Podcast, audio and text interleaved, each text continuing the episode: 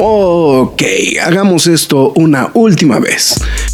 Mi nombre es Héctor Negrete, el Graf. Y mi nombre es Marx Caudillo. Y desde hace ya tiempo grabamos semana a semana este podcast que se llama La Cueva del Nerd. Cómics, cine, televisión y cultura popular. Nerd, geek, friki o como la quieras llamar. Reseñas, comentarios y recomendaciones en un solo lugar. La Cueva del Nerd. ¡Alto! Lois, este no es mi vaso de Batman. Quejas y aplausos. Literalmente acabamos de tener un momento Kingpin afuera del aire. Entonces, este. Eh, eh, de, de estas cosas que no me gusta que sucedan, güey, cuando estamos en vivo, güey, definitivamente, porque pues clásico que de repente eh, está prendida la computadora, pero ya decidió que ya no era buen momento de prender el monitor. Entonces eso generó pues una serie de inconvenientes porque no puedo ver qué está pasando en el monitor. Por más que tratamos de ver qué era que estábamos haciendo con el monitor, no funcionaba. Teníamos audio, teníamos muchas cosas. Técnicamente la computadora aparentemente sí está funcionando, pero no lográbamos hacer la conexión. Entonces, evidentemente, y una de las preocupaciones principales que teníamos era justamente el lograr eh, poder justamente eh, pues hacer la grabación de manera correcta. Juan Pablo ya nos ha hecho la observación de que los podcasts que solemos grabar son de buena calidad, entonces que teníamos que tener una cierta, eh, vamos, un, cierto pues nivel de, de, este, de, de producción, ¿no? por decirlo de alguna manera. Entonces, pues bueno, en fin. Creo que lo logramos, creo que ah, no sé exactamente cuál va a ser la calidad del programa del día de hoy. Yo de hecho me oigo un poquito raro porque no me estoy monitoreando como tal, como suelo monitorear las producciones, pero bueno, vamos a tratar de hacer todo lo posible. Así que bueno, ya después del mega disclaimer, porque estamos entrando en punto a las 11 de la noche, aunque el programa estaba marcado que iba a empezar a las 10, 15 de la noche, el señor Caudillo al otro lado de una dirección IP acompañándome como siempre todos los jueves el día de hoy. Hola, ¿qué tal? Espero que estén muy bien la gente que nos estuvo soportando antes del inicio del programa, Dalcent, eh, Fara, Juan Pablo Trejo. Creo que Dalcent ya se fue, ¿no? Ah, sí, se quedó. Este, y Rob Grants, muchas gracias a todos los que pasaron. Y estuvieron platicando conmigo un ratito. Dice que vamos a hacer un live de Atómico 36. Pues fue, fue básicamente lo que faltó, ¿no? Nada más. Pero este, muchas gracias por habernos esperado. También muchas gracias a los que vayan llegando, ¿no? Es que estoy viendo tus mensajes. ¿Recuerda cuando el Kingpin de Vincent Donovan se enojaba porque le hacían algo a Vanessa? Hacían ahorita el grafa. O sea, porque yo aparte nada más regresé y dije, acabamos de tener un momento Kingpin, güey, afuera del aire, güey. Pues es que así te veías, te, veías, güey, nada más ibas de un lado al otro y dije, no, este güey ya se encabró, ¿no? Sí te digo que no, no, es propiamente la solución más elegante la que estamos teniendo en estos instantes, pero bueno, ya al final del día estamos teniendo aquí ya la grabación, entonces pues creo que creo que ahí vamos. Entonces ya, ya después me tocará a mí echarme el round de postproducción, pero bueno, ya estamos. Su servidor Héctor Negrete, mejor conocido como el Grab. Y pues bueno, ya estamos. Ya vamos. Ya salí de un pedo para entrar otro pedo. Este, pues nos toca hablar de una película que creo que es la palabra correcta es polémica en el instante en el que está llegando. Eh, creo que mucha. Creo que mucha gente está. Fondeando, por cierto. Perdón, por el paréntesis raro. ¿Estamos fondeando con lo que deberíamos estar fondeando? Sí, sí, sí. Es que estamos fondeando con otra cosa. Pero vamos a poner otra cosa más amigable. Porque ese, ese fondo, como que está muy, muy piñatón. desconectando muy cañón con la música. Sí, sí, sí. Este, perdón, por la, interrupción random. Este. No, no te preocupes. Todo eso. Eh, pero sí había, un punto que, que, pues bueno, era de. Que, había que hacer justamente la aclaración de, este, de, de, esta película que llega en un momento complicado. Hasta llego a pensar que si hubiera llegado en otro momento esta película estaríamos hablando en otro tonel por completo de ella.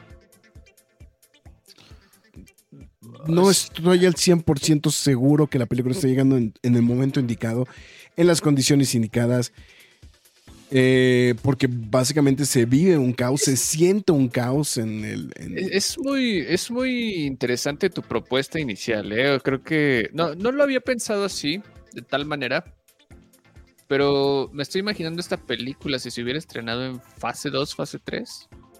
Exactamente. Sí, o Ya sea, habría sido muy distinto, ¿eh?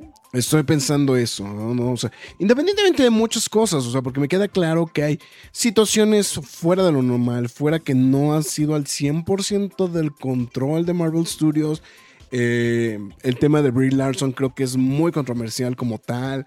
Eh, una de las series menos remembradas de, las- de- de la nueva era de Disney Plus, etcétera. O sea, hay muchos fa- factores que creo que juegan en contra de esta película. Y si a eso le sumamos dos decisiones muy malas de la película, eh, creo que estamos hablando posiblemente de, pues, una de las películas que, por eso digo, el tema, el- el tema correcto y el nombre correcto va a ser controversial. Entonces, pues bueno, en fin. Eh, pues bueno, entonces, pues vamos a. Ya me presenté, ya te presenté. Pues honores a la bandera. McFly, tus líneas. Bueno, muchas gracias a la gente que ya se reportó a través del chat en la transmisión en vivo de YouTube. Gracias por habernos esperado, se los repito. Y también to- gracias a todos los que se vayan sumando eh, en la transmisión. Se los agradecemos bastante, pero también a ustedes, ya sea mañana, tarde, noche, madrugada, sea la hora en la que nos estén escuchando. Muchísimas gracias. Les recuerdo que están escuchando La Cueva del Nerd. Estamos en Spotify, Google Podcast, Podbean, Apple Music, Himalaya, Amazon Music, iBox, Windows Podcast, YouTube, iHeartRadio, Samsung Podcast y la más importante que es, bueno, lo repito, YouTube. Ahí están todas las transmisiones en vivo, quejas y aplausos, Nerd News, reseñas, noticias y quejas y aplausos express. Para que no se le olvide nada, también estamos en redes sociales a través de Facebook, Twitter, Instagram, YouTube, TikTok y Twitch. En todas y cada una de ellas nos llamamos La Cueva del Nerd. Y les recuerdo que ya está disponible los quejas y aplausos, este, edición de Halloween, en versión spooky, todos los capítulos para que no se los pierda. El exorcista creyentes, Totally Killer, no nadie podrá salvarte y Five Nights at Freddy's, por si se le llegó a pasar alguno de todos esos quejas y aplausos que acabamos de mencionar, ¿no? Eh, bueno, evidentemente ya estamos grabando uno de una de las películas esperadísimas del año. Ahorita voy a hacer una burla acerca de eso a lo largo del programa, pero este... ¿Qué, eh, qué- qué era más esperado, esto o Blue Beetle, güey? no, Blue Beetle, ¿eh? Sí, ¿tú crees, güey? Blue Beetle. Sí, güey. güey. Blue Beetle. Pero, pero bueno, eh, eso. Y también si decide apoyar a la página, también visite pkdhcomics.mercadoshops.com.mx, donde usted podrá apoyar a la página y de paso se lleva el cómic de su preferencia. A partir de 500 pesos, el envío es gratis. Eh, y pues bueno, paso todavía un poquito la lista, re- revisando aquí los comentarios. Dalsen, muchísimas gracias. Juan Pablo Trejo también, este Faraday Castle, espero que todavía sigas por ahí. Rob Grants y por último, este Dalsen otra vez. Pero, pues bueno, Noches No Porn con Alfredo era más esperado. Este, no, no estoy seguro. Pero, pero es curioso, es curioso lo que propone inicialmente el Graf de, de decir en qué momento se estrena la película, ¿no? O sea, yo creo que están sucediendo muchas cosas, venimos saliendo de un evento importante en la industria del cine que es evidentemente una huelga de escritores y actores que obviamente afectó drásticamente a la industria. Y pues también hubieron cambios severos eh, en, est- en estos mismos meses, tiempo, ¿no? De a lo que es Marvel en sí, ¿no? Entonces, eh, se, han, se han cambiado escritores, se han cambiado, cambiado productores, directores. Todavía hoy, este 16 de noviembre, hubieron noticias de cambios en Marvel y son cambios severos, importantes, polémicos, ¿no?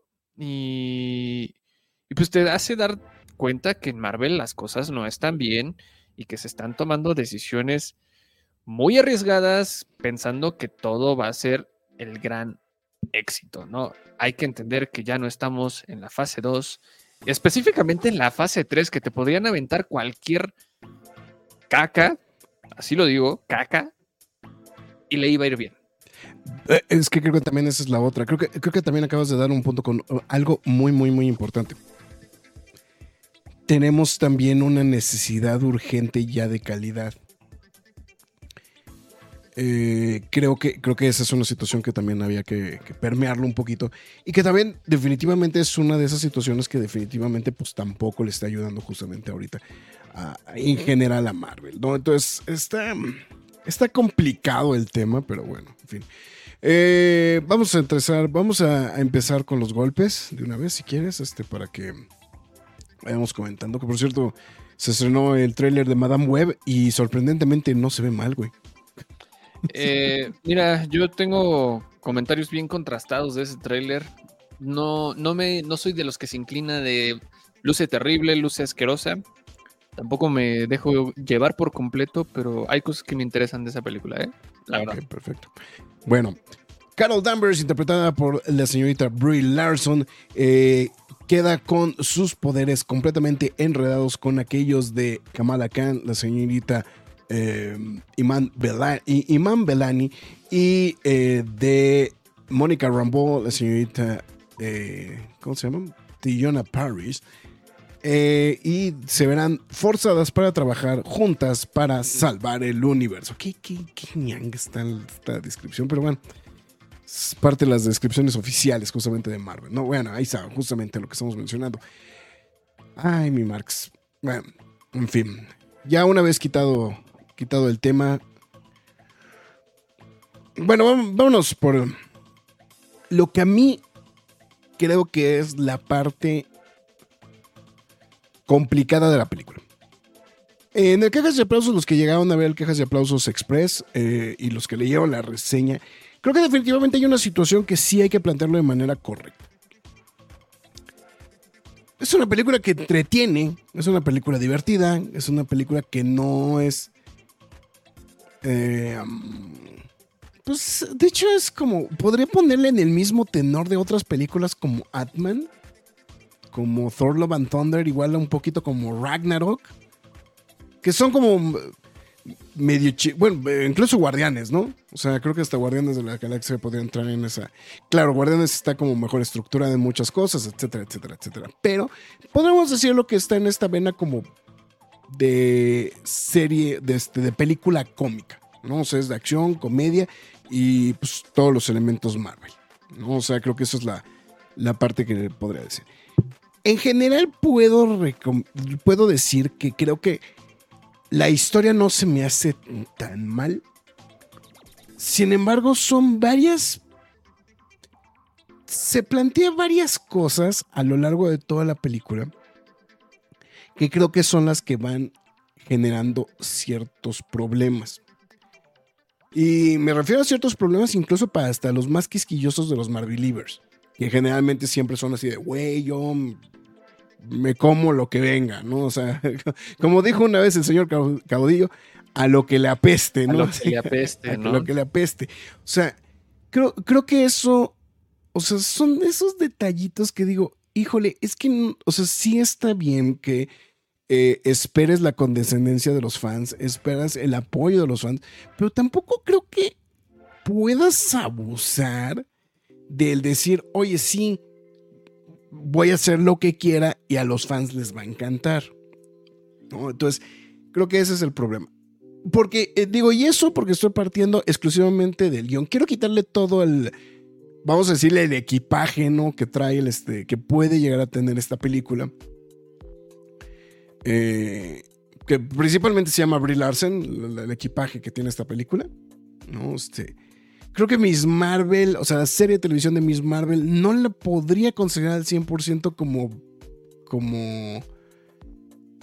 Eh, como, como equipaje, como tal. Pero. Pues estamos planteando de que es una película que está conjuntando tres personajes con un tono muy distinto entre los tres. ¿No? Eh, entonces, este. Que también esa es otra, otra realidad. O sea, estás partiendo de tres historias, las cuales sus tonos de, de origen de cada uno de ellos es brutalmente distinto entre ellos. Eh, entonces creo que ese también es otro problema, ¿no? O sea, digo, y lo estoy poniendo, eh, porque yo creo que lo del, equipaje, yo creo que lo podemos platicar más adelante, porque no creo que sea algo que como tal afecta a la película. Pero yo creo que el tema principal son varias de las decisiones que se toman a lo largo del guion. Hay algo que a mí particularmente no me gustó nada. No sé si estés de acuerdo. La forma en la que retratan en general a Nick Fury en la, serie, en la película. o sea, creo que. Creo que. Eh, o sea, vamos. En The Marvel, digo, en Capitana Marvel, lo retratan de una forma un poquito más cómica de lo que conocemos de Nick Fury. Pero creo que en esta película exageraron mucho.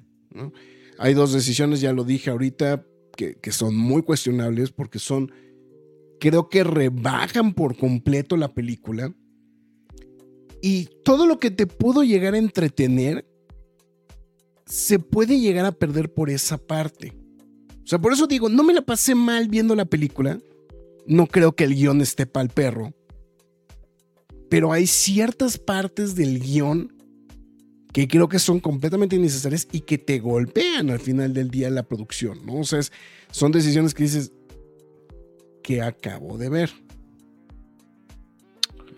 Sí, sí, sí entiendo por dónde vas con, con esos, con esos temas.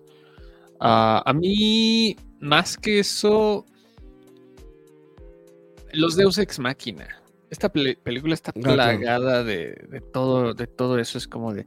Sucedió porque al escritor se le ocurrió. sí, sí, sí. Oh,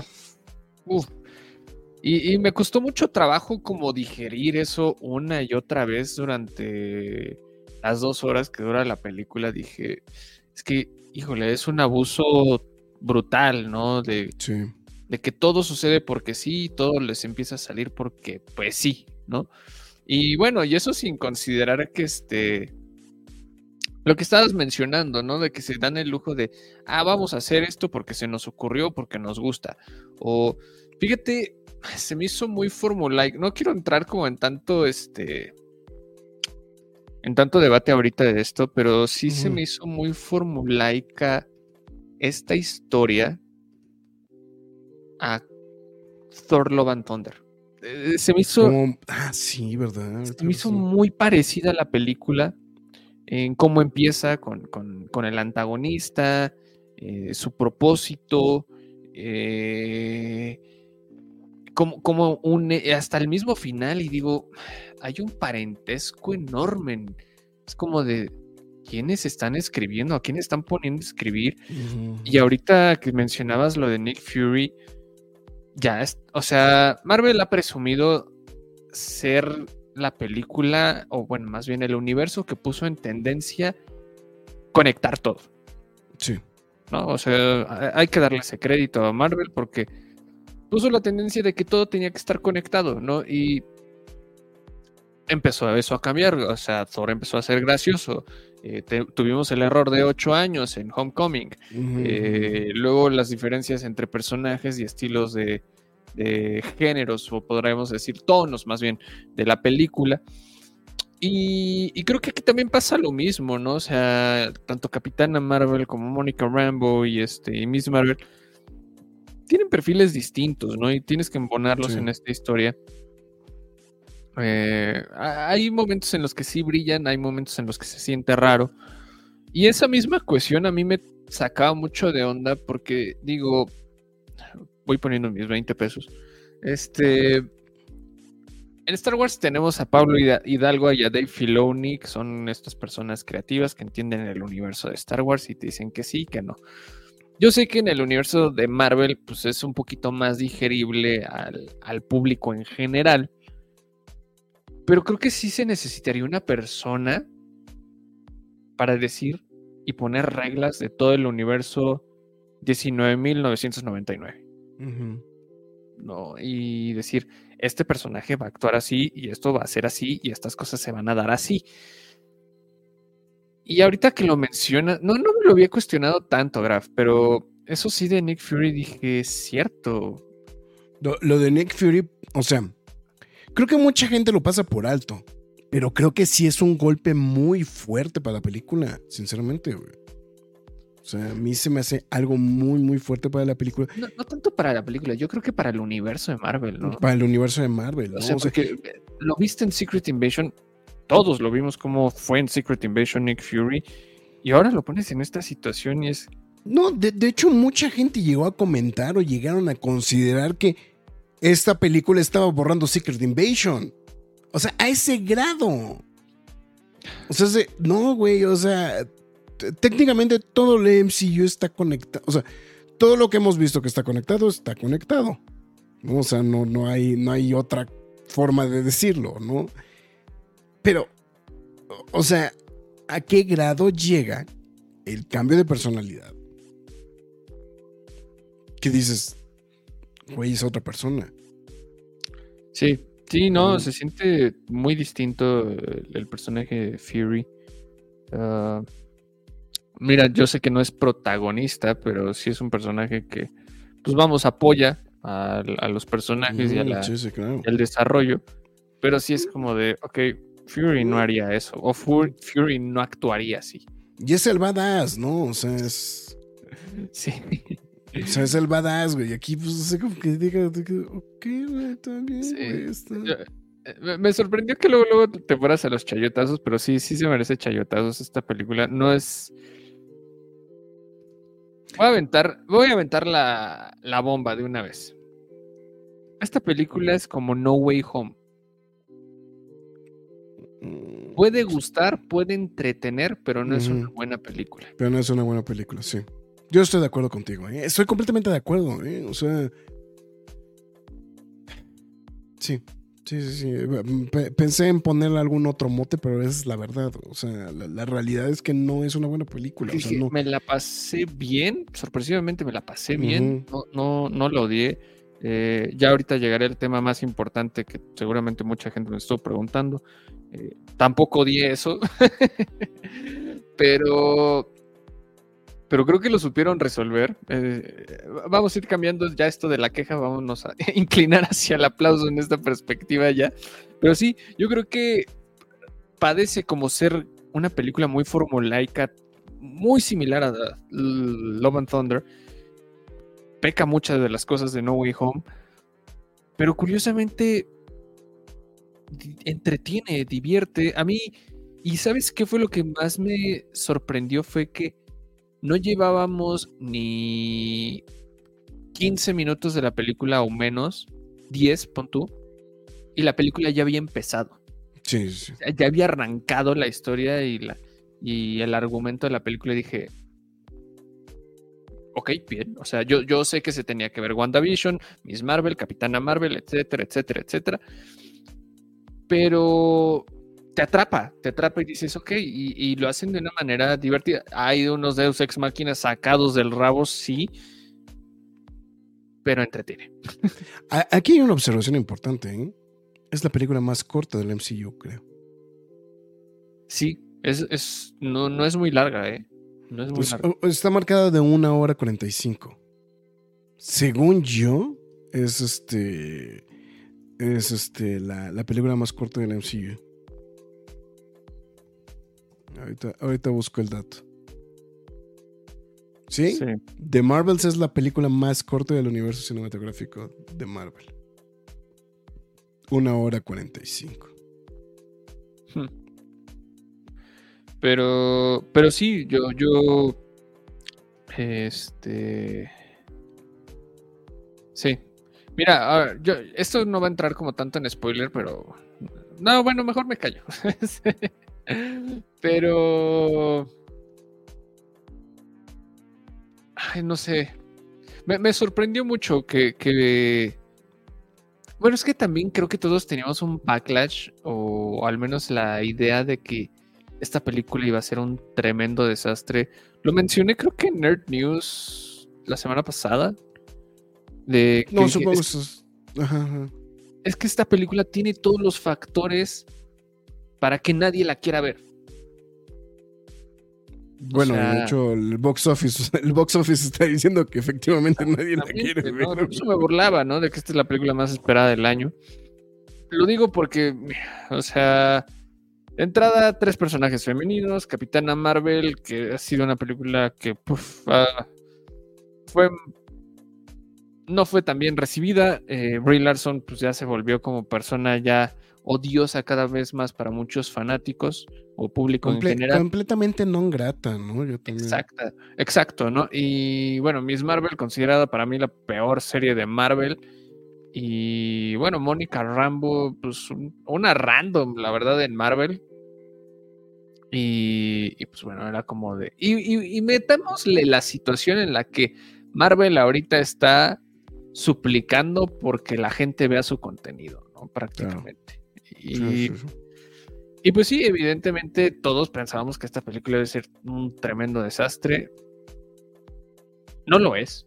O sea, creo que hay que ser sinceros, esta película no es un desastre. No estoy diciendo que sea lo mejor. Pero bien lo dijiste al inicio del programa. Se estrena en un mal momento. O sea, si esta película perteneciera en los momentos en los que todos esperábamos, las escenas postcréditos, los co- las conexiones, lo que fuera, nos habríamos sentido satisfechos, güey con, con, con esta película. Sí. Y, y- y la- las redes sociales estarían haciendo memes de la película, de lo que pasa, que las conexiones, que las teorías, todo. O sea, sí lo hay, no estoy diciendo que no. Pero como en ese entonces lo hacíamos, No, y de hecho hay un. También hay un punto importante, ¿no? O sea.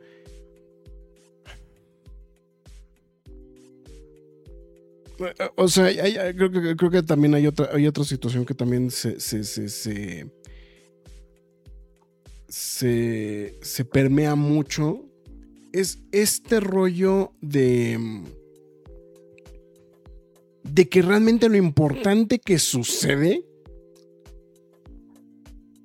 no le das importancia.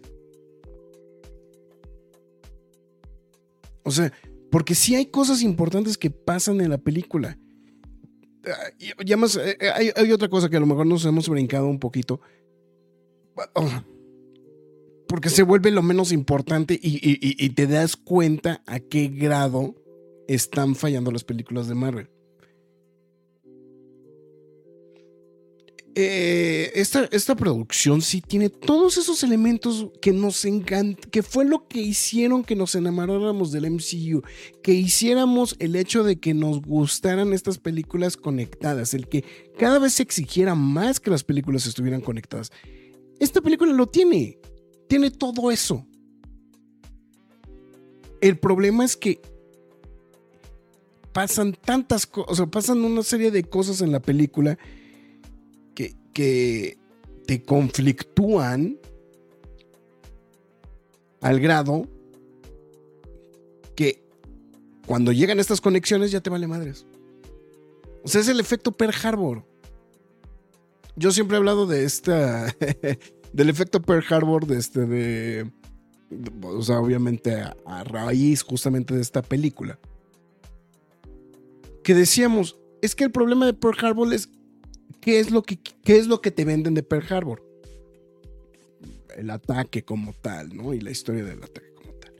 El problema de este ataque es que pasa casi a la hora, hora y media de la película, de que ya te soplaste una historia de amor por la primera hora y media o hora y veinte, y que cuando llega el ataque, ya estás de, güey, ya que los maten a todos, güey. O sea, ya te desesperó tanto la película que ya quieres que los maten a todos. Esta película tiene este mismo problema, tiene este mismo factor. O sea, te van pasando tantas cosas que cuando llega, dices, no, güey, ya, muchas gracias por participar, ¿no? O sea, es. O sea, ya, ya no te interesa lo que. Bueno, tal vez yo no lo pensé tanto así porque hace poco vi una película que sí me hizo sentir eso y dije, ya lo que sea, ha de ser más digerible. no, no, no me hizo pensar tanto de esa manera. Ah, No, hay, o sea- hay secuencias innecesarias, o bueno, El- lo que pasa es que lo que voy, es que lo que voy es que, eh, digo, para ser muy tangentes y ser específicos, sin spoiler. La secuencia final de la película, posiblemente en este espectro tipo MCU, es lo más relevante. Más la escena post créditos. Y nadie Sí. está hablando de eso. Nadie está hablando de eso. O sea, independientemente que me queda claro que la gente no la vio, o sea, que la gente no tiene interés de verla, la gente no está hablando de eso. La gente está hablando de, de lo cuestionable de la película, güey. O sea. Y, lo que pasa es que, y una, pa- una parte que también hemos, eh, que comentamos un poquito el lunes en las Nerd News, fue que lo- muchos de los argumentos que están utilizando la gente que está defendiendo a capa y espada la película, también son argumentos que se pueden utilizar para defender cualquier otra de las películas que los, los propios Marvelievers, güey, consideraron como bodrios de DC. O sea, digo, pongo a DC porque generalmente los Marvelievers son exageradamente críticos con las películas de DC. Y, y- y lo que hemos dicho, son exageradamente condescendientes con las películas de Marvel. Black Panther. Bueno, ya Este, no. bueno, ya no. a estas no. instancias del partido ya no se puede hacer eso, ¿no? Órale, fan, así se enojó. di- Dice que, la, dice que le da 1.5 de 5. Pero yo creo que ya la vio ocho veces, ¿no? También. Yo creo. No, yo, yo no la reprobaría, eh. La verdad. Ahorita, ahorita vamos para allá. Pero sí, sí creo que. Eh, Por, por eso digo que creo que el problema. O sea, creo que esta película es polémica por eso. O sea, porque es una película que detiene.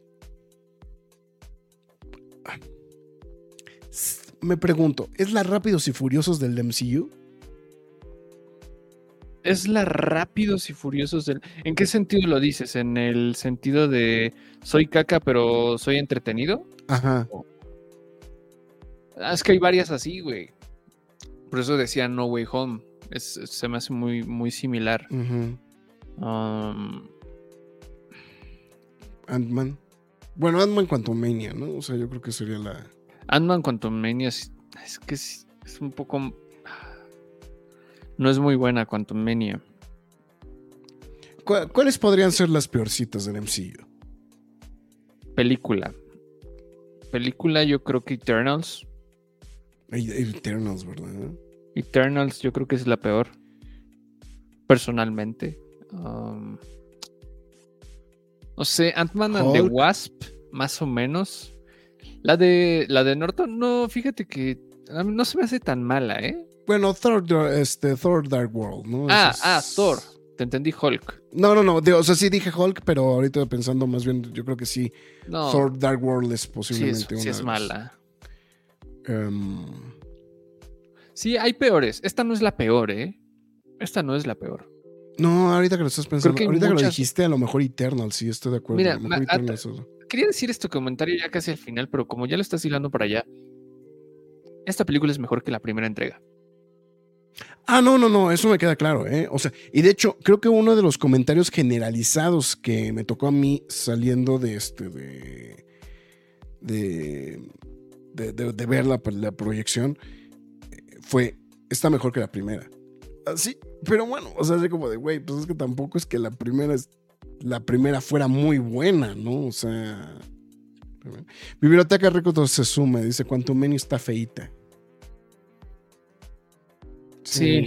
No, es la aparte, mejor, además, parte que el problema de Quantumania, a mí lo que me molesta mucho de Quantumania es que creo que Ant-Man y Ant-Man and the Wasp siguen una misma, li- sí tienen una línea muy similar.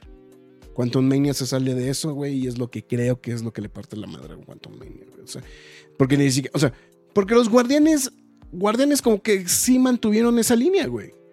De las tres, o sea, las tres películas con el mismo director, güey.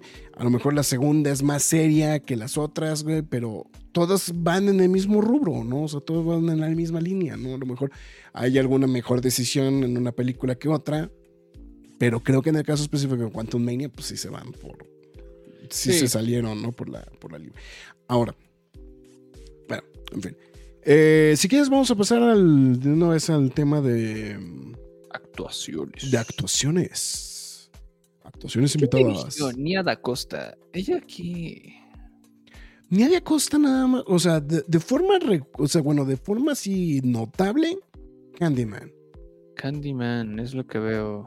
O sea, ese es como, o sea, porque tiene otra película que se llama Little Woods, pero bueno, esa fue escritora, a ver, déjame ver. como No, también dirigió, también dirigió. Te dije, The Pues no hemos Woods. hecho realmente tres películas. Ujú, sí, sí. Bill Woods, Candyman y The Marvels y puros cortometrajes. Parece que Yo- el cortometraje le va mejor. Yo, yo creo que la jalaron por.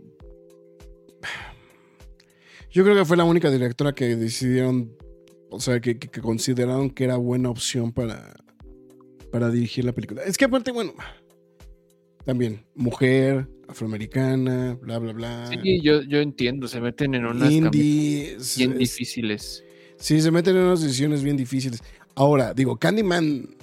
O sea, Candyman, este remake de Candyman no se me hace que esté mal. Pero pues es un género completamente distinto a esto, ¿no, güey? O sea, Sí. O sea, Sí. le hemos platicado mucho de que se puede dar el caso de que a lo mejor. Pues digo, han dado muchos el salto, ¿no? James Wan, este. Sandberg, este. O sea, varios han brincado, ¿no? De- bien librados, ¿no? Pero bien librados, ¿no? De estar en este, en este, eh, eh, o sea, de, de- de estar en esta situación.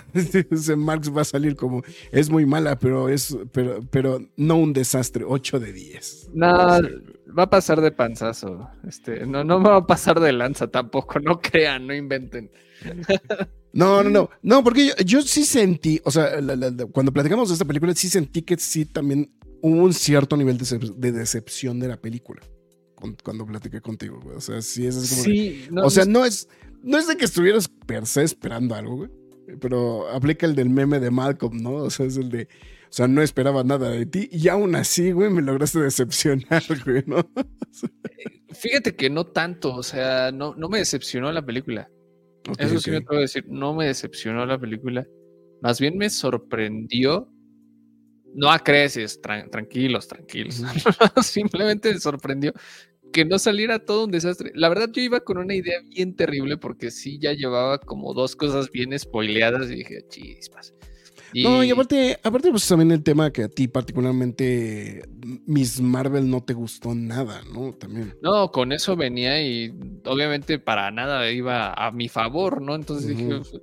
"Ah, nada más la veo por, pues, por pasar lista prácticamente, ¿no? Sí, sí, sí. Y, y me sorprendió, la verdad, que fue una película interesante, no, que fuera divertida, no interesante, divertida.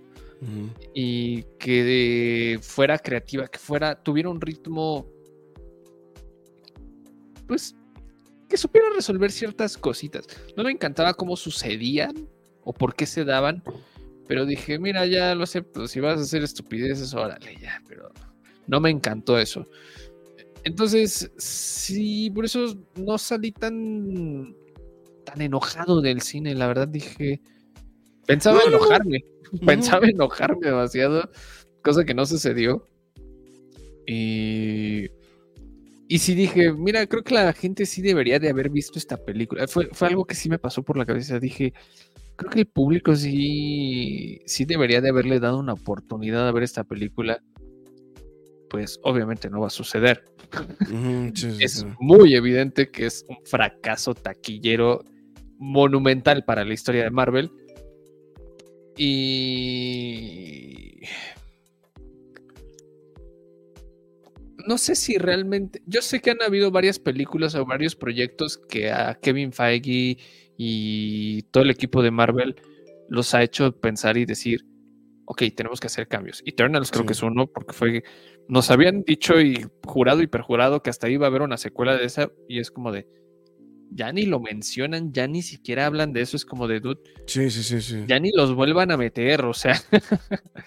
No, lo que, lo que pasa es que notablemente los Eternals, o sea, sí fue, o sea, también fue personas no gratas, ¿no? O sea, también le aplicaron el de, no, ya, ya nadie quiere saber de los Eternals, ¿no? O sea, es... Sí, y, y varias y varios factores pues han, pues, han ido en esa ruta, ¿no? Obviamente lo que hicieron en WandaVision, Miss Marvel y Capitana Marvel, fue como de estás haciendo cosas que no le están gustando a nadie y luego vas a juntar todo eso en un personaje que no le Sí, gusta sí, a nadie.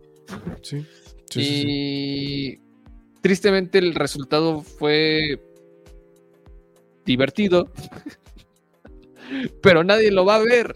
Ese es el problema, nadie lo va a ver. Y pues tienen que entender que tienen que adaptarse otra vez al mercado. Y pues bueno, ya. Se supone que íbamos a hablar de las actuaciones, pero seguimos hablando. Pero seguimos de las tirando. de- pésimas decisiones que toman en Marvel últimamente. Bien. Eh, pues creo que las actuaciones están bien. Te voy a ser muy sincero, me gustó mucho Brie Larson, güey. O sea, que- A mí me sorprendió también mucho. Brie Larson. No, no, no la sentí pesada como en la primera No, película. Y fíjate no, que la vi en la semana, la de Capitana Marvel, dije, es insufrible. Es, Sí, esta sí, mujer. ¿eh? Eh, Iman Belani me sorprendió más. Tal vez es por la química que se dio, eh, que, la- que los lleva a los personajes. No, a Sí, eh, le, le- le ayuda mucho, ¿no? Le auxilia mucho, ¿no? Esta, esta forma de ser, ¿no? De, de, Kamala Khan, ¿no? de Kamala, ¿no? O sea, de, o sea, de Kamala y su relación con, con, con Miss Marvel, ¿no? Digo, con, con, con la Capitana Marvel, ¿no? O sea, que pues, o sea, que es, pues es básicamente la historia de, pues ella es una fan, ¿no? De, de, de la, de la capitana, entonces, este, pues actúa como actuaría cualquiera si te encuentras a, pues, a, un- a uno de tus fans, ¿no? O sea, eso... Como en esa escena en la que dice que en la que se van esta Capitana Marvel y, y Fotón, este, se van volando y se queda la Miss Marvel ahí parada. No puedo volar. Sí, sí, sí. Me dio mucha risa, perdón. Se hizo muy gracioso, la verdad. Y hablando con los malos, ¿no? Es como de, bueno, está bien. Sí, Pero sí, sí. es- eso es a lo que me refiero. O sea, destacan muy bien ellas dos. En el caso de Tayona Paris, Más planón, ¿no? sí. muy plano. Y, y más para lo que. eh, para el spoiler, ¿no? Lo, lo que, lo que iba a mencionar, pero sí. Plano, muy X, no, no pasa nada. No, hemos eh, notablemente, o sea, si, si le podemos dar nivel de importancia a cada uno de los personajes, o sea, evidentemente Brie Larson es el principal, Kamala es el segundo y Tayona Parrish, bueno, este, Fotón, este, ya no sé ni qué, bueno, nunca le dan el sobrenombre. Nunca le dan el nombre, pero todos sabemos que se llama Fotón, ¿no? Fotón, ¿no? Este, este, pues queda completamente en un tercer punto, ¿no? O sea, este, que pues también, pues también es el menos protagónico del, partiendo de la idea de que pues Iván Melani tuvo su serie de televisión, Miss Marvel, digo, este, la capitana ha tenido sus participaciones pues, en las películas de Avengers, ha tenido su propia película y pues básicamente pues este, Parrish nada más se salió en este, en, WandaVision. en WandaVision, ¿no? Entonces, digo, pues digo, creo que también por eso esa parte se puede entender. Este, entonces, por esa parte, ¿no? Entonces, eh, pues creo que eso es lo más destacado. Pues eh, no me desagradó el trabajo de, de Zoe Ashton. Que, No, pues, pero su personaje, su personaje, no su actuación, pues pasa de noche, ¿no? sí. Es como de otro villano. Es, es como de ese grupo de, de antagonistas de. Ah, ¿te acuerdas que era un villano? Como el de Ant-Man sí. and the Wasp. Como el. Híjole, lo, lo va a tener que decir Christian Bale. También va a ser uno sí, de esos antagónicos olvidables. Ah, cada vez hay más antagónicos olvidables, ¿eh? Sí, o sea que son antagónicos de relleno, ¿no? Literal, güey, o sea, es- Sí. Sí, porque la misma situación en la que se encuentran se vuelve más grande que el mismo antagonista. Y, Sí. y aquí es como, ah, sí, ok. Este, me vas a odiar, pero Christopher Eccleston también pasó de noche. Ah, no, completamente, güey. No, no, no, no. O sea, es- no, y también por eso Christopher Eccleston ni siquiera tomó, el- o sea, ni siquiera consideró en regresar, güey, al MCU, güey. O sea, le, le han llegado a comentar que, este, que sí, eh, que sí le interesaría eh, regresar a esto y ha dicho infinitamente que no. O sea que... Sí, y como bien dices, no está mal el trabajo de Zoe Ashton, pero muy, muy X el personaje. Sí.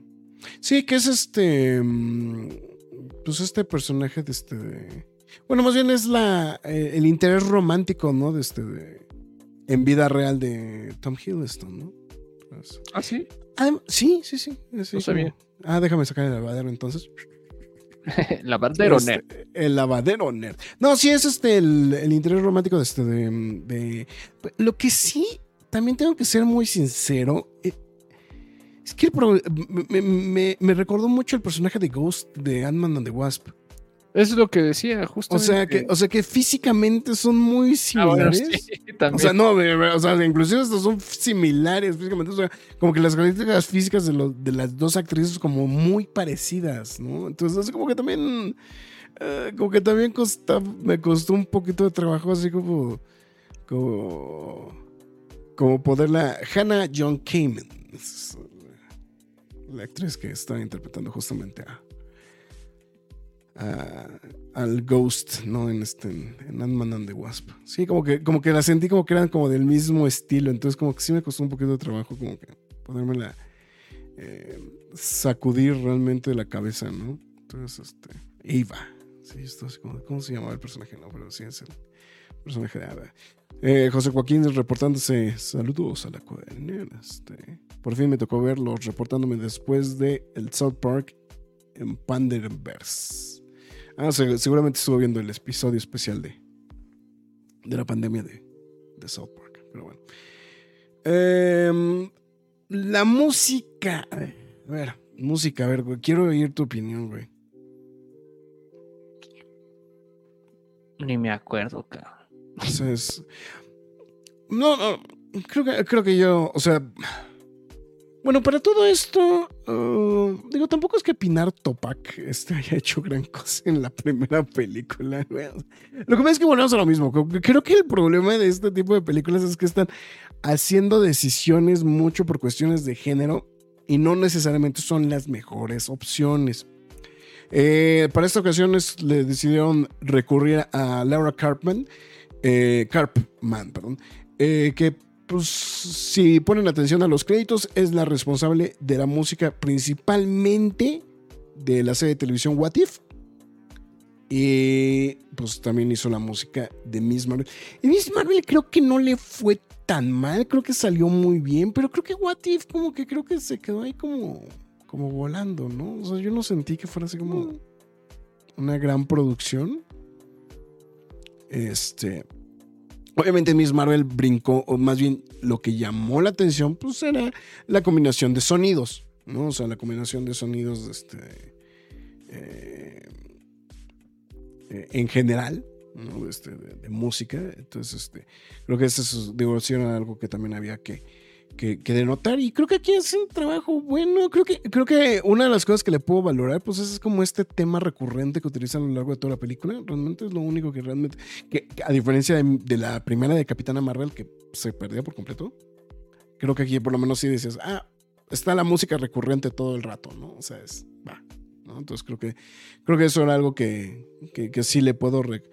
y, y pues también le ayuda pues las, las secuencias las secuencias visuales, ¿no? Que principalmente, principalmente la de los créditos finales, ¿no? Que es algo, no, no lo hemos platicado, ahorita, ahorita regresamos a eso, ya nos estamos yendo ya a los últimos, a los últimos puntos, pero eh, muy destacada eh, es, bueno, esas dos secuencias, bueno, esa secuencia, ¿no? Ahorita platicamos en específico, pero no, no quiero dejar eso.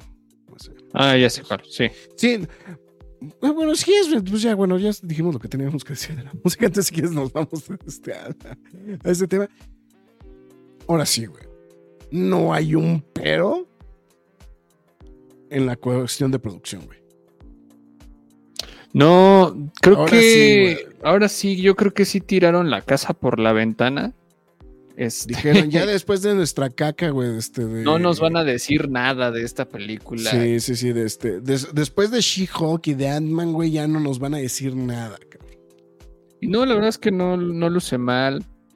Desde los efectos prácticos hasta los visuales. Entonces,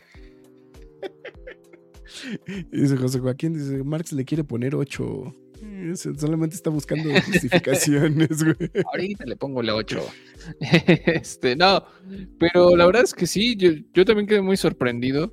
Hay, y gran parte de la película, en su gran mayoría, es muchísimo CGI, muchísimo green screen. Y no está mal, ¿eh? Sí, No, yo coincido, ¿eh? O sea, la, la verdad es que el- creo que en general está bien. O sea, creo que, creo que el- en general la, la- la producción, o sea, funciona. No sé si hayan usado Volume para algunas secuencias, pero creo que en general está muy bien logrado el CGI. Y quería destacar estas dos secuencias, ¿no? Tanto la secuencia de inicio como la secuencia de los créditos de animación completamente destacado, ¿no? O sea, creo que es algo brutal en los dos casos, muy bien logrado. Eh,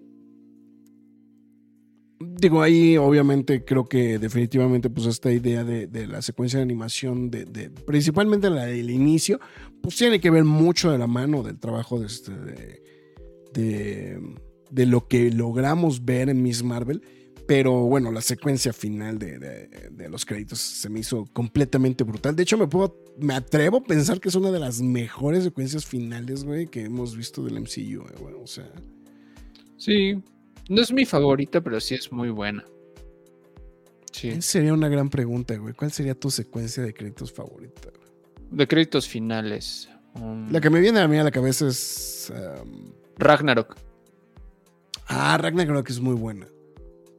No, ¿sabes cuál me no, o sea, es una de las pocas cosas que sí me gusta en la película. Black Panther, güey.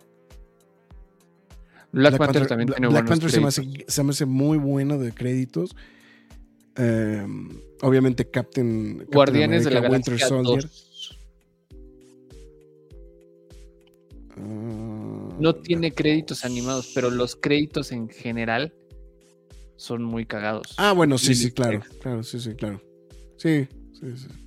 No, ahorita yo, yo pensé este Captain, Captain Winter, Captain America Winter Soldier, por ejemplo. Ah, también está muy cool. Ese es muy bueno. Creo que es de los más estéticos y más sobrios. Sí, porque decir Iron Man es tramposo, güey, porque siempre te sube los puntos. Ah, el no, hecho de, el Iron este, Man de- es, el de es Iron de Man. los ¿no? más bestiales. Sí, el- sí, sí. Sí, pero, a pero- pero es pero es tramposo, güey, porque es Black Sabbath, ¿no? Entonces, este, eh, sí, sí, es tramposo porque es Black Sabbath, ¿no? Entonces, en fin. bueno, No, también güey, no con qué, pero pues, gánale a Black Sabbath, güey. Sí, pues ganó el Black Sabbath, ¿no? Pero bueno.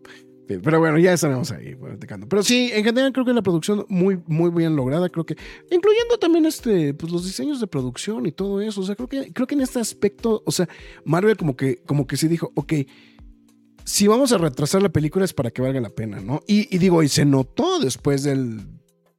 O sea, de, de esta situación que habíamos platicado de lo de, de lo de Quantum Mania, ¿no? Que el estreno mundial de la película tenía escenas incompletas. Entonces, bueno, en fin, está bueno. Ahora sí, vámonos poniendo su. ¿Qué podríamos decir? Su este. Su Quantum Band, ¿no? Este. Este rollo. Di tu calificación, porque No, parece que yo- todos están yo- esperando la mía. Yo le dejé 3.5. O sea, no se me hace que esté mala. Sí se me hace que este que. eh, sí se me hace que la película necesita. Me lleva la trompada. Dame unos segundos. Es una lástima que no le vaya tan bien en taquilla, pero también mucha gente le echó, a- le echó ayer desde antes del estreno y aún después de él, hasta el punto que parece que los haters lo hacen por los likes. Pues sí, digo, no, no lo entiendo. Yo también es como de. Simplemente por llamar la atención, deja tú los likes, ¿no? Este, con el comentario de José Joaquín. Pero, pues, ah, no sé, la verdad. Ya hasta me sorprende que la gente quiera seguir hablando de, de Marvel eh, por X o Y, cualquier comentario. Entonces, no estoy seguro. De hecho, a mí yo preferiría que la gente pues, le diera una oportunidad a esta película. Yo no sé por qué Farah la reprobó tanto y luego califica otras cosas peores de mejor manera, pero bueno. Entonces. Y, y bueno, pues ya voy adelantando mejor mi calificación. Ay, ay, ay, perdón, es que. eh, eh, Es que déjame platicarte que. eh, como pasó de medianoche la grabación, decidió que se tenía que bloquear la aplicación porque ya había pasado el tiempo correspondiente. Entonces, el problema es que no se está grabando ya la grabación. Entonces, por eso te Se va a tener que descargar, ni modo. Pero bueno, este. No, deja eso, güey. El problema es que me voy a encabronar en vivo. No, pues sí, claro. Pues, pues, ¿qué, te- qué voy a hacer, güey? O sea, ya, ya no puedo hacer nada. Eh, vamos, Marqui, di lo tuyo. 8. No, le voy a dar un 3 de 5. Este, es que insisto, no me la pasé mal. No, no la odié realmente. Odié pésimas decisiones de dirección, pési- pésimas decisiones narrativas. Eh, esas fueron las cosas que me fueron tirando la película. Pero creo que para todos estos valores que estaban en su contra, salió muy avante para mí la película. Salió muy avante. Y, y es de esas películas, dices, finalmente algo sucedió en el MCU y con una repercusión importante para, para el MCU. Creo que es de lo más este, pues destacado que le podría decir a, a esta película porque realmente era algo que nos estuvimos quejando una y otra vez desde la fase 4 y bueno, ahorita se escucha rarísimo decir que estamos en la fase 5, pero pues siguen sucediendo cosas y parece que no, no llegan a haber repercusiones, ¿no? Y ya hasta, hasta me estoy saboreando el, el quejas y aplausos de, de Loki porque seguramente vamos, vamos a dar otro tipo de comentarios muy interesantes también para, para ese quejas y aplausos, ¿no? Eh, José Joaquín Ch- Sánchez Salas dice, perdón, lo correcto, perdón, lo correcto era mucha gente le echa mucho hate. Ya, este, sí, no, vuelvo a lo mismo, o sea, hay muchísimas cosas en esta película, bueno, sí, que conformaban esta película que pues obviamente no favorecían al producto, ¿no? Joaquín Jorge Luna la iba, la iba a ver por la escena post créditos, pero escuché dos reseñas donde dicen que es ya una película Disney y no del MCU. ¿Qué opinan? Buena pregunta. eh, no lo vi así. Yo lo vi más como un. Estamos resolviendo una situación en el universo de Marvel y lo estamos hilando de esta manera. Yo lo vi más así, lo percibo más así, no lo veo como más como Disney, como Marvel, yo lo veo como hasta acá estamos apuntando, lo estamos haciendo de la manera más rebuscada. Eh, tristemente esa escena postcrédito se filtró como dos días antes del estreno, eh, entonces yo por eso ya sabía que era lo que iba a ver, pero no lo vi mal, de hecho se me hizo una idea muy creativa para darle avance a todo este a todo este proyecto que es lo que lo que está inclinando al menos o al menos que se está esmerando esta nueva fase. Quiero pensar. Pero pues no, no lo vi tanto así como algo malo ¿eh? como algo negativo y y de hecho yo pues vu- vuelvo a esa parte no que yo sí me inclino más como a como a esa, a- bueno, a ese tipo de historias o a esa historia, eh, no me desagradó, la verdad, no me desagradó y, y me gustó más o menos como lo resolvieron porque yo sí tenía muchísimo, muchísimo enojo del cómo lo estaban haciendo en, Miss Marvel porque la verdad no tenía ni pies ni cabeza lo que estaban haciendo. Y, preferí más como toda esa solución que le estaban dando a, a ese tema en específico. Eh, tenemos nuevas acerca de los movimientos, Graf. Parece que no. Parece que sí, parece que no. No sé, creo que ya lo logré. No estoy seguro, güey. Otra vez. No, pues es que tuve que abrir otro archivo, güey, porque el archivo, el otro archivo que estaba haciendo. Ahora no sé, no sé ya cómo vaya a quedar el asunto, güey. Entonces. eh, Nos persinamos entonces, prendemos la veladora. Pues sí, ya. ¿Para qué, ¿Para qué hago panchos? No, ya se conectó. Ya decidió que no quiere conectar, ya. No, no sé qué.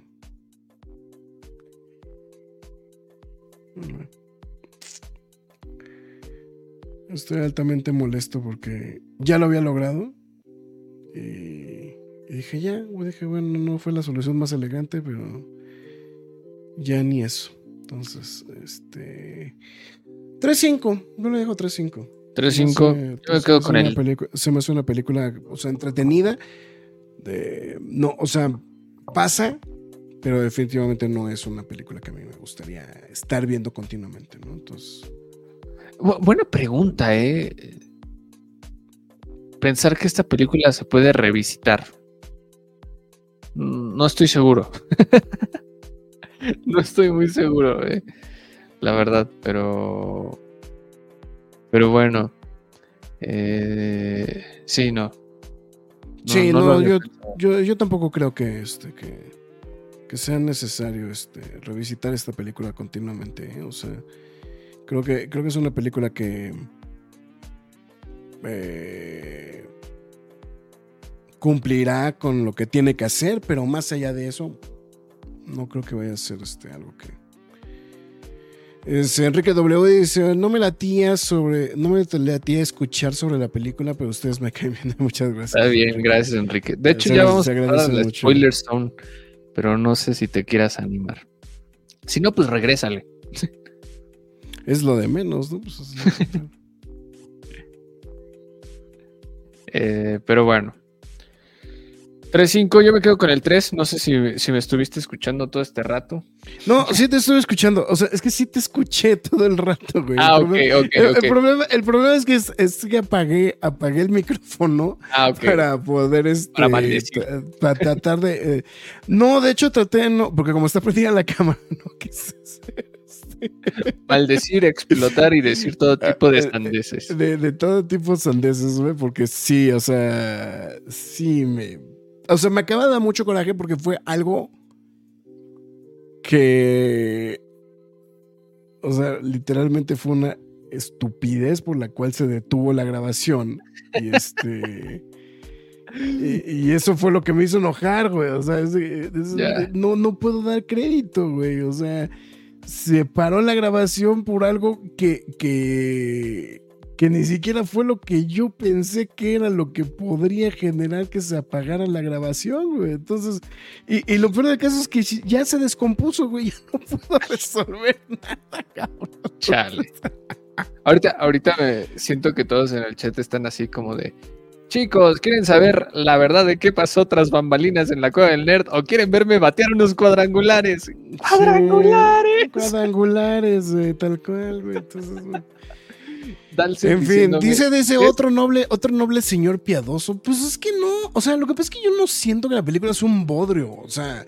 No lo es. lo, que, es... que vamos, o sea, y ahorita vamos a ir al spoiler zone porque esa es la parte, o sea, esa es la parte que es lo discutible de esta película. Es, es posiblemente las películas más mid del universo del Marvel Studios. Sí. O sea, que cumple con lo que siempre ha dado Marvel Studios. Exactamente, ¿no? Entonces, la, verdad, o sea, esa es, la parte que a mí particularmente es la que me genera como mucho, o sea, a mí me genera mucho conflicto el, pensar, ¿no? El este que eh, lo, o sea, lo que pueda llegar a, pasar más adelante, ¿no? O sea, este, con, con todo esto, ¿no? Pero definitivamente es una película que pues no, no, no, no logró el cometido, ¿no? O sea, la verdad, o sea, es, una película que no logró el cometido. No, lo logra. O sea, no lo logra. O sea, no, no, no, no lo logra. Entonces, eso sí hay que. Bueno, bueno, aquí Joaquín. Antes de que pasemos a la, a la spoiler zone, ese comentario sí es importante. Eh, es que no creen que todos esperan que cada película de Marvel sea un endgame. Creo que lo hemos dicho desde el 2019, una y otra vez. Es esa película dejó una vara muy alta y las expectativas de cómo iba a iniciar la siguiente fase, pues obviamente eran del tamaño de Jesús porque tenías que plantear un villano de ya. Y el villano llegó muy tarde, eh, todas las cosas van de un lado al otro, no se conecta nada.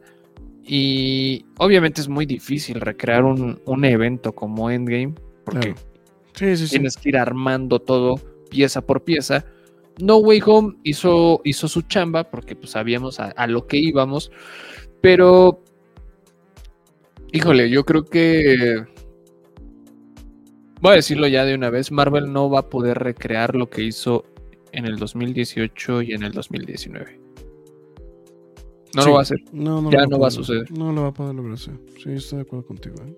O sea, es, es muy complicado que lo. que, que pueda salvar algo, ¿no? La verdad, sinceramente. O sea, creo que. Creo que por esa parte estoy completamente de acuerdo contigo. O sea, no, no, no es algo que. Que, que Marvel puede hacer. Bueno, en fin. Vamos al spoiler son, ¿te late? Vamos, a, vamos una vez. Me late, me late, me late. Vamos una vez. Ya, ya no quiero ni pelearme con Si tiene solución, ¿para qué te preocupas? Y si no Sí. tiene solución, ¿para qué Ingesu. te preocupas? Spoiler Zone. Ahí está la Spoiler Zone. nada más hacer hincapié que a partir de estos instantes, pues este, todo lo que sea vertido de comentarios, eh, bueno, cosas, pues básicamente pues van a poder mermar su experiencia si usted decide ir a ver la película a la sala de cine, ¿no? Y pues porque vamos a tratar cosas en específico de la producción, de, pues bueno, la trama, etcétera, etcétera, que pues obviamente pues, pues va a pasar eso. Entonces, ah, es la cosa. Entonces, bueno, en fin. Y también yo creo que esto podría explicar un poquito también, o sea, porque vamos a lo mismo. No me la pasé mal, pero creo que, creo que esta película sufre del mismo problema que tuvo Flash en algunos aspectos, güey. em, que creo que la gente también.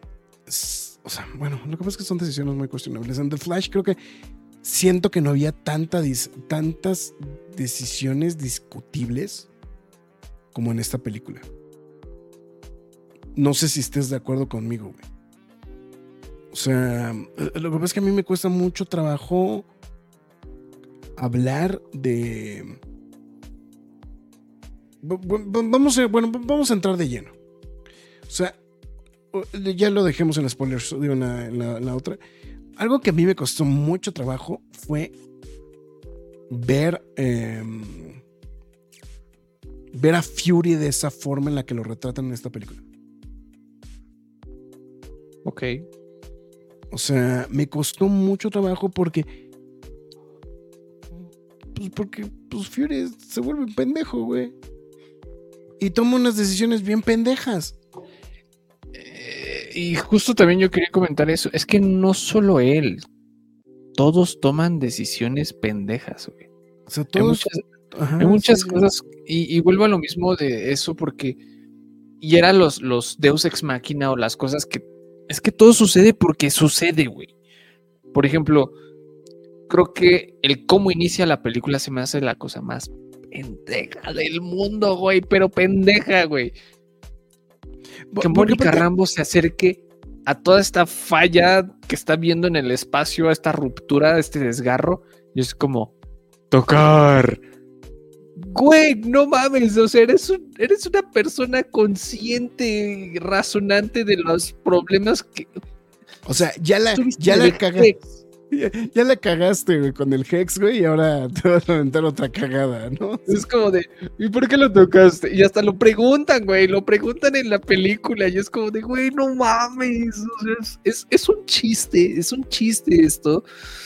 Creo que fue algo que sí me molestó en, la- en la película realmente porque hay muchas decisiones así, Sí, sí, estoy de acuerdo, ¿eh? eh, de- desde lo del flirting con los huevos, que es como, ¿por qué? Pues porque se nos ocurrió meterlo así, chingue su madre, ¿no? Pero es muy divertido, ahorita llegaremos a ese punto, pero este, pero casi todo se da, y, y ni me hagan hablar ahorita del planeta que odié. Neta, esa pinche secuencia la odié. No, Todo pues eso. ese es, ese es lo. O, o sea, para mí, ese es el, este, el, el componente que echa a perder la película. Es que es, es, es un- es una vacilada esa, esa secuencia, eh, o sea... O sea, para mí, si me preguntas, esa es la secuencia que echa a perder la película. Entonces, Sí. eh, bueno, son, son dos. Esa y la de los gatos, güey. O sea, los Shorkin. ¿Por qué hay un pedo, güey? Con esa secuencia. Te la musicalizan con Memories, güey. Haciendo referencia a la obra de teatro de Cats, cabrón. Sí, claro. Entonces es como de, dude, ¿qué carajos? Digo, es un gag, evidentemente. Es un gag, evidentemente. obvio. Pero, pero se me hace muy cuestionable. Además, ¿cómo los Flirkins saben a quién comerse y a quién no, güey? Este, Sí. o sea, aparte de los ex Deus Ex Máquina, ¿no? O sea, es como de, güey, es que pasan muchas cosas así como. Pasan porque pasan, ¿no? Este, digo, por ejemplo, y, y- y regresamos a lo de las decisiones de Fury. No, ¿por qué no, güey? Me voy a llevar unos civiles, güey, que no tienen absolutamente nada que ver. Me los voy a llevar, güey, al espacio. Así de huevos, cabrón. O sea, es lo que te digo. O sea, hay muchas decisiones de Fury que se me hacen muy tontas, güey. O sea, Donde eh, en, en el famoso Winter Soldier nos habían indicado que habían Sí. niveles de acceso en Shield sí, y cosas así tan sí, secretas. o sea, Es como de, bueno, me llevaré a esta familia random que no tiene absolutamente nada que ver porque solo nos importa su hija sí. al espacio, ¿no? Y- Dude, ¿qué carajos? Sí, no, no. O sea, es que. O sea, hay muchas cosas. O sea, la forma en la que Fury se va comportando, ¿no? O sea, independientemente de que Mónica también toma unas decisiones con las nachas, güey. O sea, literal. O sea. Sí, o sea, que to- toma muy malas decisiones. O sea, es como de, dude, güey. O sea, ¿qué carajos, qué carajos está pasando, no? Entonces, o sea, creo, creo que esa es una situación que a mí particularmente tampoco fue como muy, como muy fan como tal de ella. Pero, o sea, puedo entender. Puedo tratar de entender ¿no? Este, la situación, ¿no? Y Claro. trataron de hacer una película como amigable, lo que sea, etcétera, etcétera, etcétera. Pero creo que la componente, o sea, y digo, y por eso también hice la acotación de lo, de lo que pues, mucha gente preguntaba, ¿no? Del tema de Endgame. Decían, pues, güey, que esto en automático está borrando Endgame o qué pedo, ¿no? O sea, es como de, güey, dude, ¿qué onda, no? O sea, ¿cómo? O sea, digo, perdón, no Endgame, este, Secret Invasion, ¿no? O sea, es como de, güey, o sea, es- o sea, tú ves, a, tú ves a un Fury completamente desencajado, güey, este... Aparte, una vez más, tratando con los Skrulls, etcétera, etcétera, etcétera, y de repente así como de, güey, ¿en qué momento Fury se volvió un chistorete, no? O sea... O sea, cuesta trabajo, porque, por- tengo que ser muy sincero, sí, o sea, el chiste de, güey, estás rezando, güey, este, el gag de estás rezando, güey, se me hizo muy bueno, güey, sí me reí, güey. O sea, es que lo que voy, o sea, creo que la película sí me hizo reír en muchas de las ocasiones. Y por eso también es lo que estamos platicando, o sea, se, vuelve entretenida la película, pues si te está entreteniendo, pues te logras reír. Pero estas decisiones de estos cambios, eh, o sea, uno, del, lo del planeta, este, el cantante, ¿no? Este no me puedo recordar cómo se llama, chingados, el, el chingado planeta. Este... Eh, eh, yo la odié, toda esa secuencia. O sea, todas esas secuencias se me hace, un- se me hace una cosa... Príncipe Jan. Eh, se me hace fatal. Me cuesta hasta trabajo pensar, güey, porque pues, obviamente se presta a la crítica. Es que Marvel ya decidió volver a la capitana Marvel una princesa Disney. Este. Ay, no, no, O sea, no, todo no este- o en sea, esos temas. O sea, todo. No, no, no, pero, pero- pero bueno, güey. Pero son los comentarios que. O sea, son los comentarios que se generan en automático, ¿no? O sea, Sí, claro. o sea, digo, no me voy tan lejos, Marx. O sea, estamos- hemos estado platicando de estas portadas de, de homenaje que está haciendo Marvel, Marvel Comics, con personajes de Disney a partir de los 100 años de Disney. Pero ¿cuánto tiempo pasó, güey, para que Marvel decidiera hacer esto? 10 años o más. ¿Cuándo compró, ¿cuándo compró Marvel este? ¿Cuándo compró En el Disney Marvel? 2009. En el 2009, ok. O sea, han pasado más de 15 años, 14 años, güey, y apenas se decidieron hacerlo. Y lo hicieron, y están vendiéndose bien, etc. Y la verdad están muy bonitas las portadas, güey. Pero ¿cuándo carajos te ibas a imaginar, güey, ver a Mickey en una portada de un cómic de Marvel? Haciendo referencia de lo, que quieras. O sea, pero esa fue una de las cosas que el fan de Marvel fue, dijo, que, dijo que no era lo que quería ver, de Marvel si estaba en manos de Disney. Tuvieron que pasar 15 años el que pudieras masticar el hecho de que los personajes de Marvel son de Disney para finalmente que se pudieran animar a hacer unas portadas de ese estilo, güey. Pero si te lo, pero si te agarras y te jalas los pelos, güey, y de repente decides, güey, agarrar y aventar a la Capitana Marvel, ponerla como princesa, pues evidentemente va a haber una referencia obvia de, güey, hicieron a la Capitana Marvel princesa by Disney. O sea, aunque ya sabemos que la princesa Disney original, güey, o sea, de, de, cosas compradas, pues es la princesa Lea y ahí van mis 20 pesos, ¿no? Entonces, este, porque es así la princesa desde el inicio. Entonces. Sí. Entonces, bueno, en fin.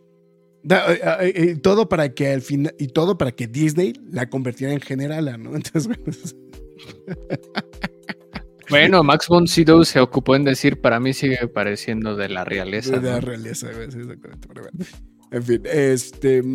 Sí, sí, eso creo que es lo, para mí es lo más, lo muy cuestionable. Ahora, hay otra cosa, ya, ya, ya entrando como un poquito más nerdoso el pedo. O sea, ya, ya vamos a quitar. eh, o sea. Bueno, no, antes de que pasemos eso. Creo que el problema de esas dos situaciones, tanto lo de. Tanto lo de los Flerkins tragándose a toda la tripulación. Como lo de. Lo del planeta cantante. Lo del musical. Que aparte para mi mala suerte, güey. Pues evidentemente esa secuencia musical está incluida en el soundtrack. ¿no? O sea, forma parte del soundtrack. ¿no? Entonces, así como de, El Graf se lo va a fumar cuando compre el soundtrack. pues sí, güey, eso es como de puta madre, pero- Bueno, tomando en cuenta, güey, que no existe lanzamiento en físico, güey, de la primera película de Capitana Marvel, güey, todavía tengo la esperanza, güey, que nunca más lo vuelva a ver. Digo, no, te- lo tenemos que escuchar, ¿no? Pero bueno, en fin, este... y yo, o sea, eh, el, a mí, lo, a mí lo, que, lo que creo es que el, el problema de estas dos secuencias es que sí te puede romper el grado de lo que te está gustando o no la película, porque son decisiones tan cuestionables. Es que. eh, ma- maroma preadelantada, güey. O sea, es que es como si hubiéramos incluido la secuencia del perro cayendo de Flash dentro de la secuencia de cuando se está cayendo el edificio, güey. O sea, la escena, la escena de los créditos de Flash, donde está cayendo el perro y que está viendo todo lo que está sucediendo, es como si hubieras integrado esa secuencia la, a- al, al core de la película. ¿no? En su momento y toda la cosa. O sea, creo que ese grado, a ese grado. Entonces, pues literalmente depende de qué puto humor estás, güey. O sea, qué te va, si te va a caer Sí, bien o no la es, es una película que se apuesta mucho por la comedia, ¿eh? o sea, yo sí, sé que sí. muchos decimos, ah, es que Marvel es comedia. Pues sí, güey, pero este, Pero hay sí, películas que más que sí. menos. Pero no, güey. Porque mucha gente no le gusta Thor Love and Thunder. Es una comedia ya de otro tenor. eh, este, sí, pero No. pues no podemos decir lo mismo de Thor 1 y Thor 2 porque no son películas graciosas. Y evidentemente Winter Soldier. Creo que Winter Soldier es la menos graciosa de todas. Y, Y este, creo que creo que casi de manera universal es la número uno, güey, de, de, de- calidad, güey. Sí, del claro. MCU, güey. O sea, ahí vienen detrás Endgame, Infinity War, este, todas las demás, güey. Pero casi de manera universal, creo que, si me preguntas, creo que Winter Soldier sigue siendo la que está ahí el- en el top, cabrón. O sea, es, Sí. es la. Y, y esta película. No quiero decir que hace como el ejercicio tipo Ragnarok, De aventarse a, a una comedia muy drástica. Ah, sí hace cosas, ex- ya lo dijimos, lo del planeta de Aladana, Aldana, no, no sé cómo se llama. Este. Sí es como la apuesta más arriesgada de todas, pero. Bueno, sí, sí, es que sí es más comedia que la primera. No, es infinitamente más comedia que la primera. No, porque Pero, aparte ver, el mismo, el mismo tono, sinceros. el mismo tono de, de Kamala, güey, se presta, güey, a que la Ex- película sea exacto, más de exacto. comedia, güey. Pero a ver, ahorita seamos sinceros. Yo no odié la secuencia de los Flerkens, sí me sacó de onda. Pero Es que, ¿sabes? A mí qué me pasó. ya me tenía cansado un poco la película. O sea, como que ya, como que había cosas que ya no me estaban encajando. De hecho, por eso le puse queja en el Express, güey. Porque dije, güey, no me la pasé mal, pero no me encantó la película. Y, ya lo que habíamos dicho, o sea, si voy a decir, güey, no me encantó la película, pues va a ser queja, güey. O sea, punto, güey. O sea, si me gustó la película, o, o por lo menos si me eh, si, si quedé satisfecho con ella, pues va a ser aplauso, ¿no, güey? Pero si no, Claro. me, me encanta la película. Y, y a mí la, la parte de los Flarkins me costó mucho trabajo, güey. O sea, me costó mucho trabajo. Aunque después, pues, la, el, Fury, el Fury se avienta su chiste de este, de... Este, se avienta su chiste del de estar rezando, güey. Se me hizo un muy gran gag. No sentí que fuera un chiste que hiciera Fury, güey, pero me gustó mucho. O sea, el chiste sí me, me gustó, ¿no? Entonces, Sí. Es Sí, este- pero, pero a lo que iba era de esta parte de la comedia. A ver, seamos sinceros. Ya se me olvidó, güey. Es que- algo, algo está preguntando Enrique W, pero no entiendo, güey. Dice, de Marvel, Ragnarok, Love and Thunder, o sea, pero no, no, sé- no entendí qué es lo que estaba preguntando. ¿O estás diciendo que así se llama la, la película? Mm, Sí, no sé. Eh, está diciendo que Winter Soldier para él también es la mejor. Luego Iron Man 1 por el fanservice de la saga de infinito. Iron Man 1. Es que, híjole, man, me cuesta trabajo. Yo sé que a mí, o sea, yo sé que mucha gente me odia, güey, pero a mí me gusta más la 2, güey, de Iron Man. No es que la 1 sea mala, güey, pero me gusta, a mí particularmente me gusta más la 1. No entiendo por qué, pero. Ok. He, he aceptado mucho por mucho tiempo que te guste Daredevil, entonces. De Ben Affleck. De Ben Affleck, sí, sí, sí. No, Este- pero. No, este. No, y que considere que The Green Lantern no es tan mala película. Sí, o güey. sea, Entonces, es- es- digo, ya no se me hace tan raro que digas Sí, Iron Man pero- 2, güey. Iron Man 2, güey. bueno.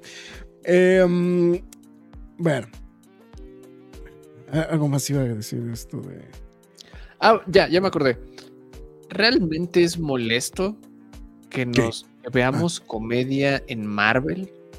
O sea, sincerémonos, ¿no? O no, sea, yo, yo- Tú me conoces, güey. Yo sabes que. Que a mí me dicen comedia. Yo digo, pues, eh, ching su madre, güey. Pues, yo- a mí me cuesta más trabajo y, y tú lo mm, entiendes, sí, ¿no? Sí, Y- sí, sí, claro. Y me sorprendió que en este caso la pude digerir, eh, salvo lo del planeta musical, pero en general lo pude digerir. Sí. O sea, Sí, creo que en general todo lo demás es dije, o sea, en general la película es digerible, ¿no? Salvo, por eso digo, así se hincapié en esas dos cosas, ¿no? Porque incluso el cambio de, el cambio de forma de ser de Fury, ¿tú qué dices? O sea, es como si eres muy quisquilloso, güey, sinceramente, ¿no? O sea, o sea, si eres muy, muy quisquilloso, a lo mejor sí te brinca. ¿no? Pero la realidad no es así como digas, puta, güey. O sea, es, un, es un breaking point. Yo creo que lo de los Flurkins y lo de. Y justamente lo de. Lo del planeta cantante, güey, sí es. eh, sí es algo que dices, híjole. Sí la puedes. Sí la puedes llegar a cagar. Dice, ah, no, dice Marvels. De Marvels está en la línea de Ragnarok y Love and Thunder. No, más o menos. más o menos, güey. O sea, no más o menos, güey. Lo, lo que pasa es que creo que la queja de, de Ragnarok y Love and Thunder es que pintan a, a Thor como un pendejo, ¿no? En general, güey. Y eso es algo que a mucha gente no le gusta, güey. Sí. O sea, lo que no le gusta es que pinten al personaje tan idiota. Que nota cultural desde la primera película era bastante idiota, pero bueno. son- Bueno, pero ahora, pero era idiota por decisiones idiotas. Ahora ya era idiota. completamente idiota, ¿no? Sí, como lo del balonazo, ¿no? Este, el balonazo a la ventana, ¿no? Y que le rebota encima, ¿no? Sí, o sea, por ejemplo, todo ese tipo de cositas, ¿no? Yo creo que Sí. en ese, en ese inter, este, lo que estaba haciendo Thor era meterse crayones en la nariz, güey. Es muy factible también. Sí, es muy factible también.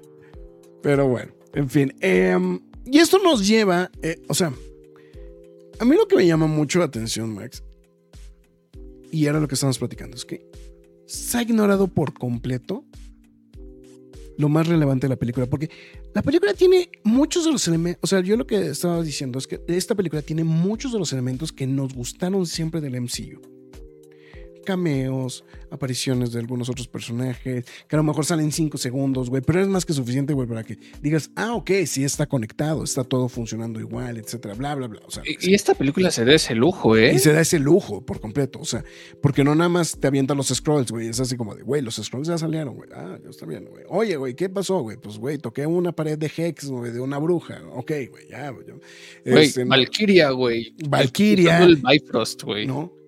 Y eso es a lo que voy, güey, o sea, las dos cosas que fueron las más que son las más relevantes de esta película, que de alguna u otra manera le abre la antesala a Deadpool y la gente no está hablando de él, de eso. No, o sea, vuelvo a lo mismo, me queda claro que la gente no la está viendo, güey. Y no está animada de verla, güey. O sea, Pero- yo, yo sí he visto de eso que sí se está platicando, eso, justamente eso que estás mencionando, pero ya no al grado que estábamos acostumbrados. Y, y entiendo por qué lo dices. Pero se está hablando de la, de la, de la postcréditos, no de la secuencia final, güey. Ah, sí. no, A la secuencia final a todo el mundo le ha valido tremendo cacahuate, ca. Sí, sí, estoy. O sea, que de hecho es lo, más es lo más relevante, güey. O sea, lo más relevante es esta iniciativa que, bueno, aparte yo no puedo entender cómo la iniciativa es de una niña, güey. O sea, porque a Fury... O sea, volvemos a lo mismo de lo que estuvimos platicando un poquito en Quantumania, ¿no? Sí, güey. Bueno, perdón, de Secret Invasion. En Secret Invasion, ese güey. Güey, nadie se ha dado cuenta que necesitas una organización de nuevo para cuidar. ¿no? O sea, ya te dijeron, está Sword, güey. Pues, ah, sí, güey. Y Sword que ha hecho en todo este rato, güey, que no que Shield no ha existido, güey. No es así como de, güey, no mames. O sea, este. O sea, No, y- ajá. eh, y, y, pues ahora sí sale esta situación donde pues vemos finalmente a Kamala, ¿no? Este, pues en esta versión, pues 2023 De de, Fury, reclutando a los Vengadores, ¿no? En este caso, pues a los New Avengers, ¿no? O, sea, o los Young Avengers o como chingados le vayan a poner, ¿no? O sea, es- Y, y eso es algo que pone un poco más de orden en, en, el- en el MCU, güey. O sea, un orden que le ha estado haciendo falta, bien lo dices. Es como, ah, bueno, ya al fin van a ser equipo. Y luego también por el otro lado, este. pues la secuencia de los X-Men, ¿no? Sí, Ya, ¿no? ya. Sí, sí, sí. O sea, es. Digo, y, y era lo que. Digo, y volvemos a lo mismo. O sea, es muy relevante porque te está dando pie a Deadpool, güey. Y te va a explicar por qué Deadpool. O sea, por qué Deadpool está. O sea. De alguna u otra manera están dejando entrever que Deadpool no es del MCU. Como tal. O sea, no es. Bueno, corrijo. No es del universo 16999 si no es del universo de la de ¿Ti- tiene número el de el de Fox el universo Buena de Fox. pregunta. a ver Este, ahorita ya- busco ya- el dato pensar. sí sí sí yo también este Marvel Porque, Fox Universe Bueno, qué bueno Ajá. que lo mencionas así porque hemos visto dos versiones distintas de X-Men en el MCU. sí El, el que vimos en Doctor Strange and the Multiverse of Madness es el X-Men de la serie animada. Mm, sí El X-Men que vimos ahora en The Marvels es del universo de la 20th Century Fox. Y y- ya el, el timeline ya es tan raro de- dentro del mismo X-Men de que, que hicieron tantos cambios raros, personajes que vivieron y revivieron, que ya hasta perdí la, la noción de toda esa situación. Pero al menos sé que esa sí es.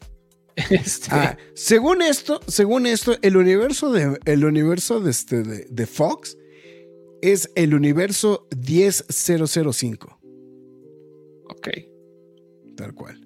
O sea, el 10005 es el de. es el correspondiente a.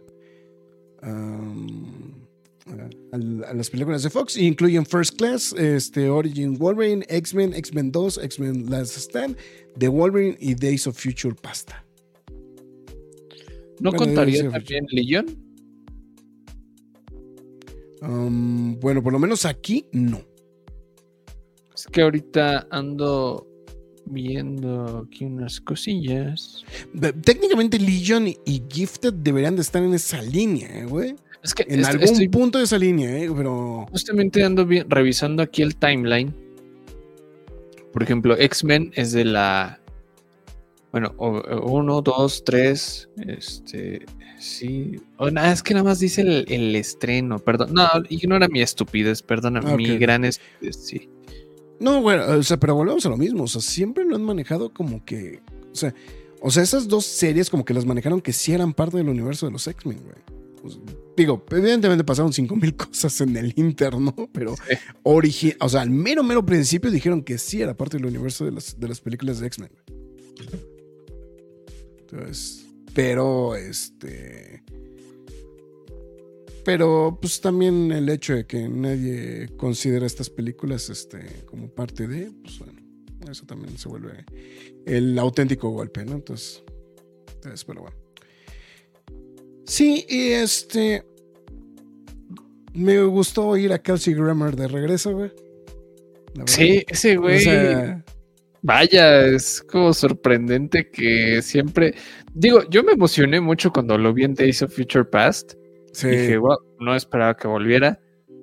Y ahora otra vez, y es como, ok, no esperaba que volvieras otra vez. otra vez. Muy destacado el, el CGI, que a diferencia de las, a diferencia de las de, de las de Fox, ahora sí es, sí es CGI, pero muy, muy bien logrado, ¿no? También, ¿no? Sí, no, sí. Y pobre la Shanna Lynch, ¿no? Este nada más lo están, la están mutando de, La- la de mutan a papel. cada La, la o sea, mutan a cada rato, ¿no? Entonces, Va a ser todos los personajes en algún momento, ¿no? Sí, es que este. Digo, para los que no estamos. Para los que no están seguros de qué carajos estamos hablando, es que eh, la Shanna Lynch ha interpretado, o sea, bueno, evidentemente interpretó a este. a, a María Rambo, original, que es la. la- pues, bueno, técnicamente era. Pues era la cap, es este, uno, un, bueno, personaje ahí relacionado con, con Miss Marvel, pero aparece como la Capitana Marvel en este. En, en Doctor Strange the Multiverse of Madness. ¿no? Y pues ahora aparece como este. pues, ¿cómo, cómo le llaman ahora el personaje? Este. ¿Binary? es- Ahí estoy viendo que también interpretó un Skrull, güey. ¿En serio? Dios mío santo. Estoy viendo, dice, ella también interpretó a Norax disfrazada de María Rambo.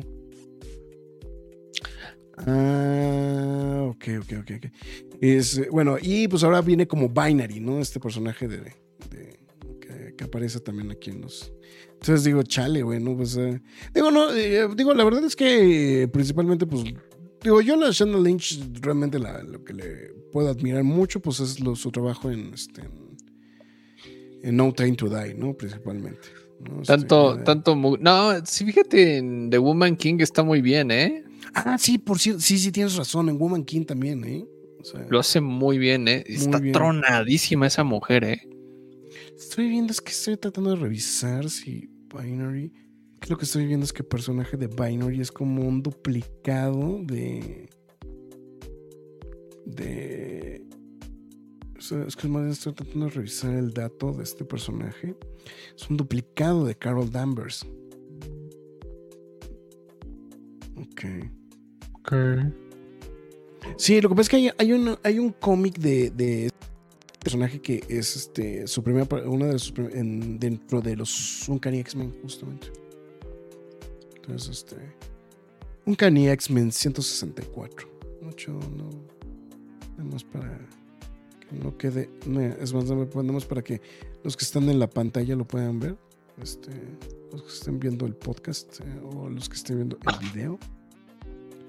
La mamá de Mónica va a terminar siendo Rabona Renslayer ya con tantas variantes. Con tantas variantes, güey. Espérense, espérense la próxima semana. Ahí está. Ese es el personaje de Binary. Que de hecho este es, este es un traje muy similar, ¿no? Al que, al Sí, que, al que presentan en la película, ¿no? Es completamente similar, ¿no? Entonces, me, me- me da curiosidad cómo le van a dar seguimiento al menos a la historia de, de Mónica Rambo, ¿no? Se sí. me hizo muy interesante la decisión de dejarla en otra dimensión. Este. Obviamente es anticlimático, nadie le importa a Mónica Rambo. Sí. Simplemente nos importa qué pasa en ese universo. Entonces, este. Y pues bueno, otra vez continuamos más con esta parte de estar buscando y tocando puertas a otras dimensiones, ¿no? Eh, que evidentemente, pues ya es como de todo, ya, por favor, ya zambúllete porque ni Doctor Strange se atrevió a hacerlo bien. Y. Pues sí. Eh, lo, lo que pasa es que creo que lo discutible.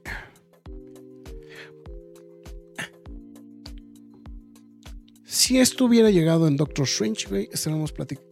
El MCU sería otro ahorita, güey. Madres, güey, madres. Un- una hard swallow pill, pero creo que es muy factible que sí haya sido así, ¿eh? O es, sea, que esto, porque- es que esto era lo que queríamos ver en Doctor, Doctor Strange and the Multiverse of Madness, güey. Esto era lo que queríamos ver, güey. que alguien se hubiera quedado atrapado en otra dimensión y. Y, Sí. y todo se genera alrededor de, güey, este güey está atrapado en otra dimensión. Digo, en un personaje secundario, güey. Sí. Sí, no, claro. Es más, claro. Es más, mandas, mandas a Wanda a otra dimensión, güey. Punto, güey. Y entonces ahora, güey, hay que buscar a Wanda, güey. O- ¿quién Haces el House of? M a la inversa, güey. Haces el House of M a la inversa, güey. Entonces, o sea, y, y- te puedo decir, o sea, si estas decisiones del multiverso que acabamos de ver, las hubieran tomado en Doctor Strange, esta- estaríamos hablando de otra cosa por completo. O sea, el problema ha sido, el problema ha sido de que has estirado mucho la liga, independientemente de muchas situaciones que no necesariamente son culpa de Marvel, como la pandemia, como la huelga de escritores, como este la huelga de actores. O sea, me quedan claro que esas tres cosas, güey, ahorita traen de nalgas a Hollywood. Pero no nada más a Hollywood, traen de nalgas a Marvel. Porque como todo está conectado, pues están dando se están dando de sombrerazos. Entonces, ya estás hablando que ya Endgame, güey, cada vez se ve más lejos, güey. Y tus películas nuevas no han generado lo que necesitas que te generen. Entonces, yo por una parte siento que se, volvió muy interesante, porque aparte lo que me encanta es la deducción científica de Hank. ¿No? Es de, güey, técnicamente estás en una dimensión paralela. Pero, pues eso es científicamente imposible, ¿no? O sea, güey, no mames, o sea, eso es... O sea, es una, eh, eh, es una mega chingonería, pero vuelvo a lo mismo, güey. O sea, es lo que te digo, el efecto Pearl Harbor, güey. Cuando llegan estas dos secuencias, güey, ya te vale madres, güey, lo que está pasando, güey. Sí. O sea, ya pasaron tantas cosas en el Inter, güey, que ya no, no, no lo disfrutas como lo deberías de disfrutar, güey. Entonces, creo que esa es la única, esa es mi única, o sea, mi, mi único tema. O sea, creo que creo que es el paso que estábamos esperando que Marvel diera, pero creo que lo dieron muy tarde. Sí, es que tus palabras son muy ciertas. O sea, esta película se estrenó en un, en un mal momento. Um, qué triste, ¿no? Yo creo que esta, esta película era como de las primeritas en fase 4, güey. Sí. Sí, o sea, o sea, lo que pasa es que también digo, vuelvo a lo mismo, me queda claro que era más fácil, bueno, aparte que fue la dirección de Bob Chapek, ¿no? Vamos a invertirle a Disney Plus, güey, vamos a hacer series de televisión, vamos a hacer más cosas. O sea, eso lo entiendo y esa parte la puedo comprender y la puedo aplaudir como negocio. El problema ha sido que la dirección del MCU se perdió por las series de televisión. Y no es que necesariamente todas las, todas las series sean malas. No, o sea, eh, digo, s- creo que, creo que la más, las más cuestionables son She-Hulk y Miss Marvel. ¿no? Creo que de ahí en fuera, creo que todo lo demás que nos ha dado Marvel en la televisión ha estado surfeando entre lo bueno y lo decente.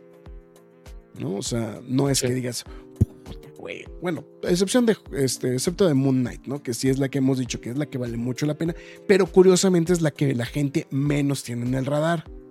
¿no? A mí me hemos gusta platicado. mucho Winter Soldier. Bueno, Winter Soldier, ¿no? Es que Winter Soldier empieza de más a menos, ¿no? Pero sí, es este, neta.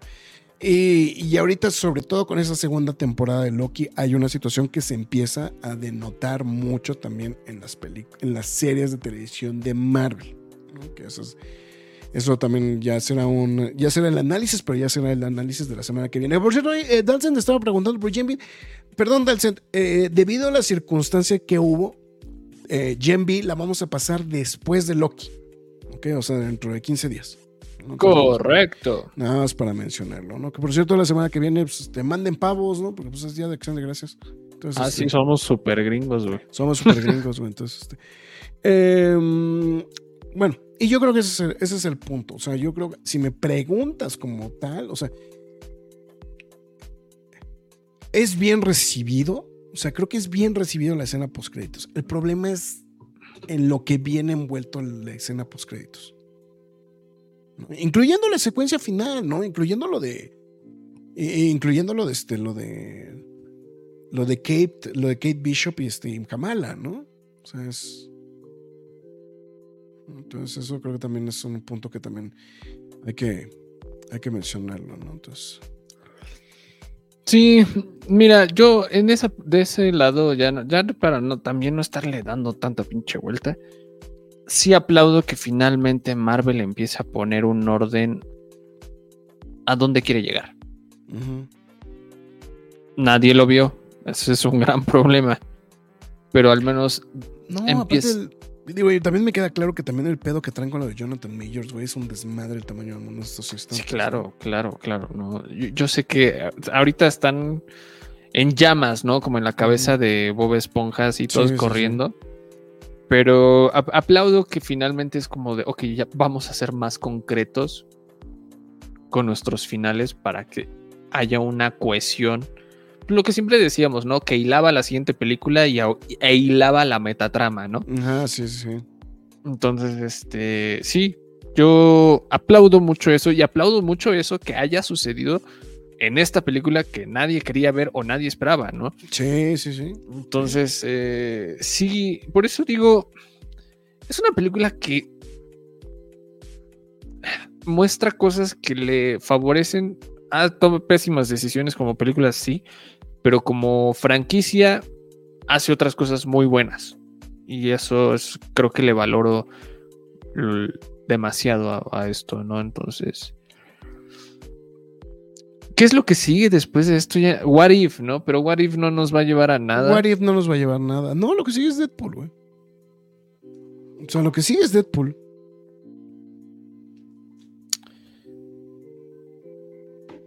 Entonces. Quiero pensar. Bueno, Deadpool. Es que Deadpool sí corre en el universo de la 20th. Por, por lo que acabamos de ver, pues sí va a correr en el universo de la 20th. No, bueno, siempre lo hemos visto. O sea. Digo, por Hugh Jackman, porque se pitorrean de ellos. Bueno. Bueno, bueno o sea, como los vimos también ahí en Deadpool 2, ¿no? El mismo talento, ¿no? Entonces quedó claro que, que corren en ese mismo universo, ¿no? Entonces. ¿Le va a ir bien a Deadpool? Creo que sí le va a ir bien. No sé. No sé. Lo que pasa es que Deadpool, güey, de alguna u otra manera tiene ese. Tiene ese beneficio que no tienen las demás, ¿no? O sea, creo que también ese es otro punto muy importante mencionar. O sea, tiene ese beneficio de ser más chacotero, güey, de que de alguna u otra manera sabemos que se van a pitorrear, güey. De este, de. O sea, sabemos que se van a pitorrear de este, de. De de lo que salga. De lo que sea, ¿no? De lo que sea. sabemos que se van a pitorrear de ello. O sea. Ah, sí, es cierto. Tiene toda la razón, Enrique W. Sigue Deadpool y el Marvel Sonyverse. Tienes toda la razón. Este, pues Madame Web y Craven, ¿no? Eh, pero esos van por la libre, ¿no? esos... Sí, sí, justamente. no, no, dentro del gran. Dentro de la. Aunque. Aunque. No sé si estés de acuerdo, güey, me da la impresión que Madame Web es también el pretexto perfecto para cuestionar el universo de Marvel, de Sony, con el de Marvel. Aunque vayan por otras líneas, ¿eh? No sé si ya lo tuvimos realmente No Way Home con Venom. Mm, bueno, parte de, ¿no? O sea, es sea, Y, pues, y lo que, y bueno, Morbius con. Con este. Ay, ¿cómo se llama este cabrón? con Vulture. este, con, con, con Vulture, ¿no? O sea, como que da la impresión. Digo, que aparte esa es la trama del Spider. O sea, es la, de la trama del, del título. eh, de, bueno, de, de las. Bueno, más bien de, de- de las historias del, de, de Spider-Verse. O sea, que es Madame Web reclutando a los Spider-Mans de diversos universos. ¿no? O sea, y entonces eso hila, pues básicamente todos los Spider-Mans, güey, pero pues eso también puede dar pie, güey, a que den algún punto con el MCU, ¿no? O sea, es- entonces, Correcto. eso, eso vamos a ver, a ver cómo, cómo camina, ¿no? Pero, pero bueno. En fin, pues Max, no sé si quieras aumentar algo más. Creo que ya, yo, yo por mi parte creo que ya dijimos todo lo que teníamos que, o sea, por de todo lo que yo quería decir, creo que ya lo dijimos, güey. No, la verdad es que no. Este. No, no. Ya, ya exhalé todo lo que tenía que exhalar de esta película. Yo sé que en la mayoría fue negativo, pero curiosamente eh, me sorprendió. Está bien. Pues bueno, ahí está. Perfectamente. O sea, sí. Sí, no- o sea, vuelvo volvamos a lo que estamos diciendo. No se me hace que sea. No, no se me hace que sea todo pal perro de esta película. Creo que también eh, mucha gente se ha abocado. No, no quiero decir darle hate innecesario a la película, porque O sea, porque volvemos a lo mismo. O sea, sí, nosotros mismos estamos diciendo, güey. Es que hay dos decisiones altamente cuestionables, güey. Que si dices, puta, güey, qué chingados estaban pensando. Pero creo que en general la película pasa. O sea, pasa. Entonces, eso. Que son la, la observación principal. Pero, y un poquito lo que estábamos diciendo el, el lunes en las Nerd News pues este, este argumento puede ser como aplicable para cualquiera de los otros miles de bodrios, güey, que, o sea, bueno, corrijo, bodrios entrecomillados que se han dicho de pues, 5 mil películas, ¿no? Batman v Superman, este, Justice League, este, Flash, que son las más criticadas. la de Whedon sí, güey. No, pero incluso la de Whedon, o sea, la de Whedon, pese a que tiene muchas cosas, güey, la de Whedon, pues con todo y todo, pues estaba entretenida, güey, pero la gente se dedicó a criticarla por, por otras cosas, güey. Bueno, Y- Por otras cosas que no importaban, que, no eran muy X. Que eran muy X, ¿no? O sea, eso- entonces digo, eso es a lo que voy, o sea, y eso es a lo que va mi comentario también, o sea. O sea, esto mismo podría, y podría aplicar para muchas de las películas, y principalmente muchas de las películas del MC de, de la fase 5, digo, de la fase 4, o sea, Black No, la Shit, 5. Ah, sí. No, bueno, no, de la 4. Black Widow, Shang-Chi, güey. O sea, son películas muy medianas, güey. O sea, Sí. O sea, son películas muy medianas, güey. Y de hecho, pues esta. creo que Rotten Tomatoes, creo que le pagaron su suficiente lana, güey, a algunos de los críticos al final, güey, pero empezó baja, güey, de, de calificación, güey.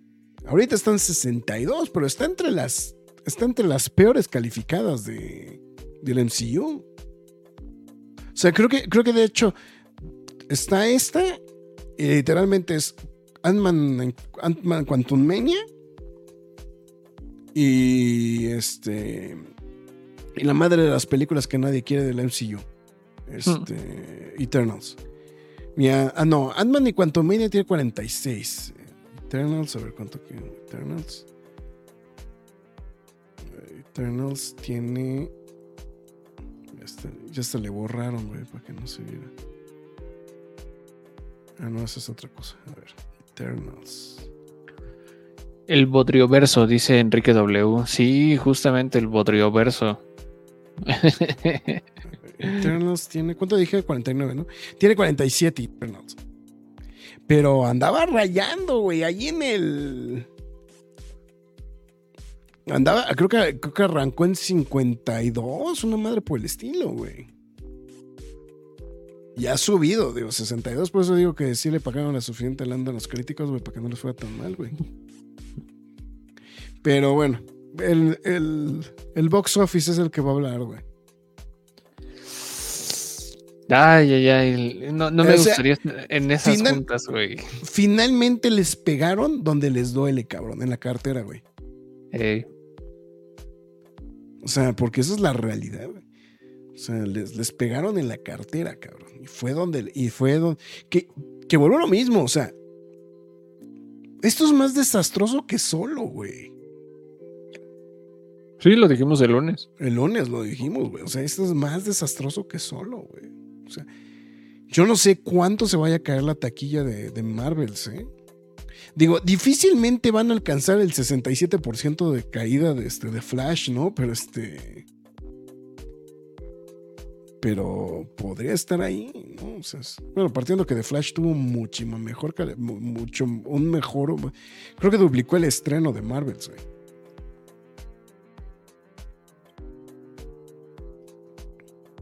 Y Flash tiene 63%. Está en la misma, está en la, o sea, la aceptación del público está en la misma línea que, que, que- que Marvel, ¿sí? Y creo que la gente fue más furiosa en la crítica con, este, con The Flash que ahorita con esta película, ¿eh?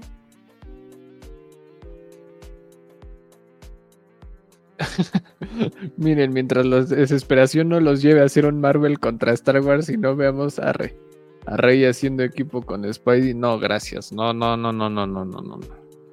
Ahora, lo que sí es que cumple el designio esto, ¿no? También. De que el día que finalmente llegara la- el primer fracaso de taquilla de, De Marvel. de Marvel, iban a venir los X-Men, güey. Lo dijimos, güey. Sí.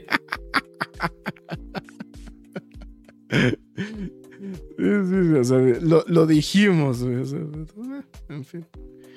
Está bueno. Pues, Marx, ¿algo más que queríamos decir? O ya le ya lo mandamos a la chingada. La mera neta, ya nada, ya estoy hasta el gorro. Ya, ya este podcast va a durar casi lo mismo que la película. Entonces, estamos en la línea de lo no, ya te güey. pasaste, cabrón. Ya nos pasamos, me lleva la chingada, cabrón. La ya- película dura menos, güey. Y, y ¿sabes qué fue lo peor del caso? Que se volvió a apagar la computadora, güey. Ahora, ahora se apagó la computadora, güey. Entonces fue de, ya vale, pito. Pero bueno, ya para mejor irle poniendo este su su sello multiversal a toda esta situación. Menos 72% fue lo que bajó del el estreno a la siguiente A semana, madre. güey. Sí, no mames, están muy cabrones. No, o sea, de hecho creo que el récord estaba, el, el récord, de- o sea, de películas de superhéroes, el récord lo tenía Batman v Superman, que había bajado creo que 65%, güey. Pero Ya. pues estos, o sea, sí. No, va- vamos a ver a ver cómo le va el fin de semana, ¿eh? O sea, está- Sí. Pero bueno, muchas gracias a todos ustedes, los que nos estuvieron acompañando en la transmisión en vivo. Enrique W, José Joaquín Sánchez Salas, Dalsen, Farbain Castle, Juan Pablo Trejo, Joaquín, Jorge Luna, eh, me falta Biblioteca Retro y Rob Grants. No sé si, sí, creo que ya, ya mencioné a todos los que pasaron al chat. Muchas gracias. Un baboso que se llama Marx Caudillo también. ah, No, gracias a ti. No, de verdad, gracias, Marx, por este, por aguantar con, este, con el desmadre, el desmadre técnico. Digo, yo sé que a nadie le importa, güey, pero sigue apagado el monitor, güey. No sé, o sea, la computadora está prendida, el monitor, el monitor está apagado, güey. O sea, no sé qué carajos está pasando, güey. Pero bueno, muchas gracias a todos los que nos dejaron comentarios, también los que simplemente pasaron a lurkear y escucharnos, también se los agradecemos. Pero a ustedes también, ya sea mañana, tarde, noche, madrugada, sea la hora a la que nos hayan escuchado, muchísimas gracias. Escucharon La Cueva del Nerd, estamos en Spotify, Google Podcast, Podbean, Apple Music, Himalaya, Amazon Music, iBox, Windows Podcast, iHeartRadio, Samsung Podcast y la más importante de todas es YouTube, aquí mismo, eh, para que puedan ver las transmisiones en vivo de Nerd News, quejas y aplausos quejas y aplausos express, reseñas, noticias, etcétera, ¿no? Entonces, para que no se pierda nada. Y también síganos a través de Facebook, Twitter, Instagram, YouTube, TikTok y Twitch. En todas y cada una de ellas nos llamamos la Cueva del Nerd. Y les recuerdo que ya están todos los quejas y aplausos de la edición Spooktuber, vamos a decirle así, este de del exorcista creyentes, Spocktober, ¿no? Spocktober. ¿no? Ujú. Spooktuber, ¿no? Eh, entonces, este, no hay nadie que podrá, nadie podrá salvarte. Totally Killer y Five Nights at Freddy's, para que no se le vaya ninguna de todas esas que acabo de mencionar, si es que no las ha visto o escuchado. Y bueno, evidentemente The Marvel se une a esa lista. Ya lo sabe, ya lo dijimos hace ratito. Próximo, quejas y aplausos.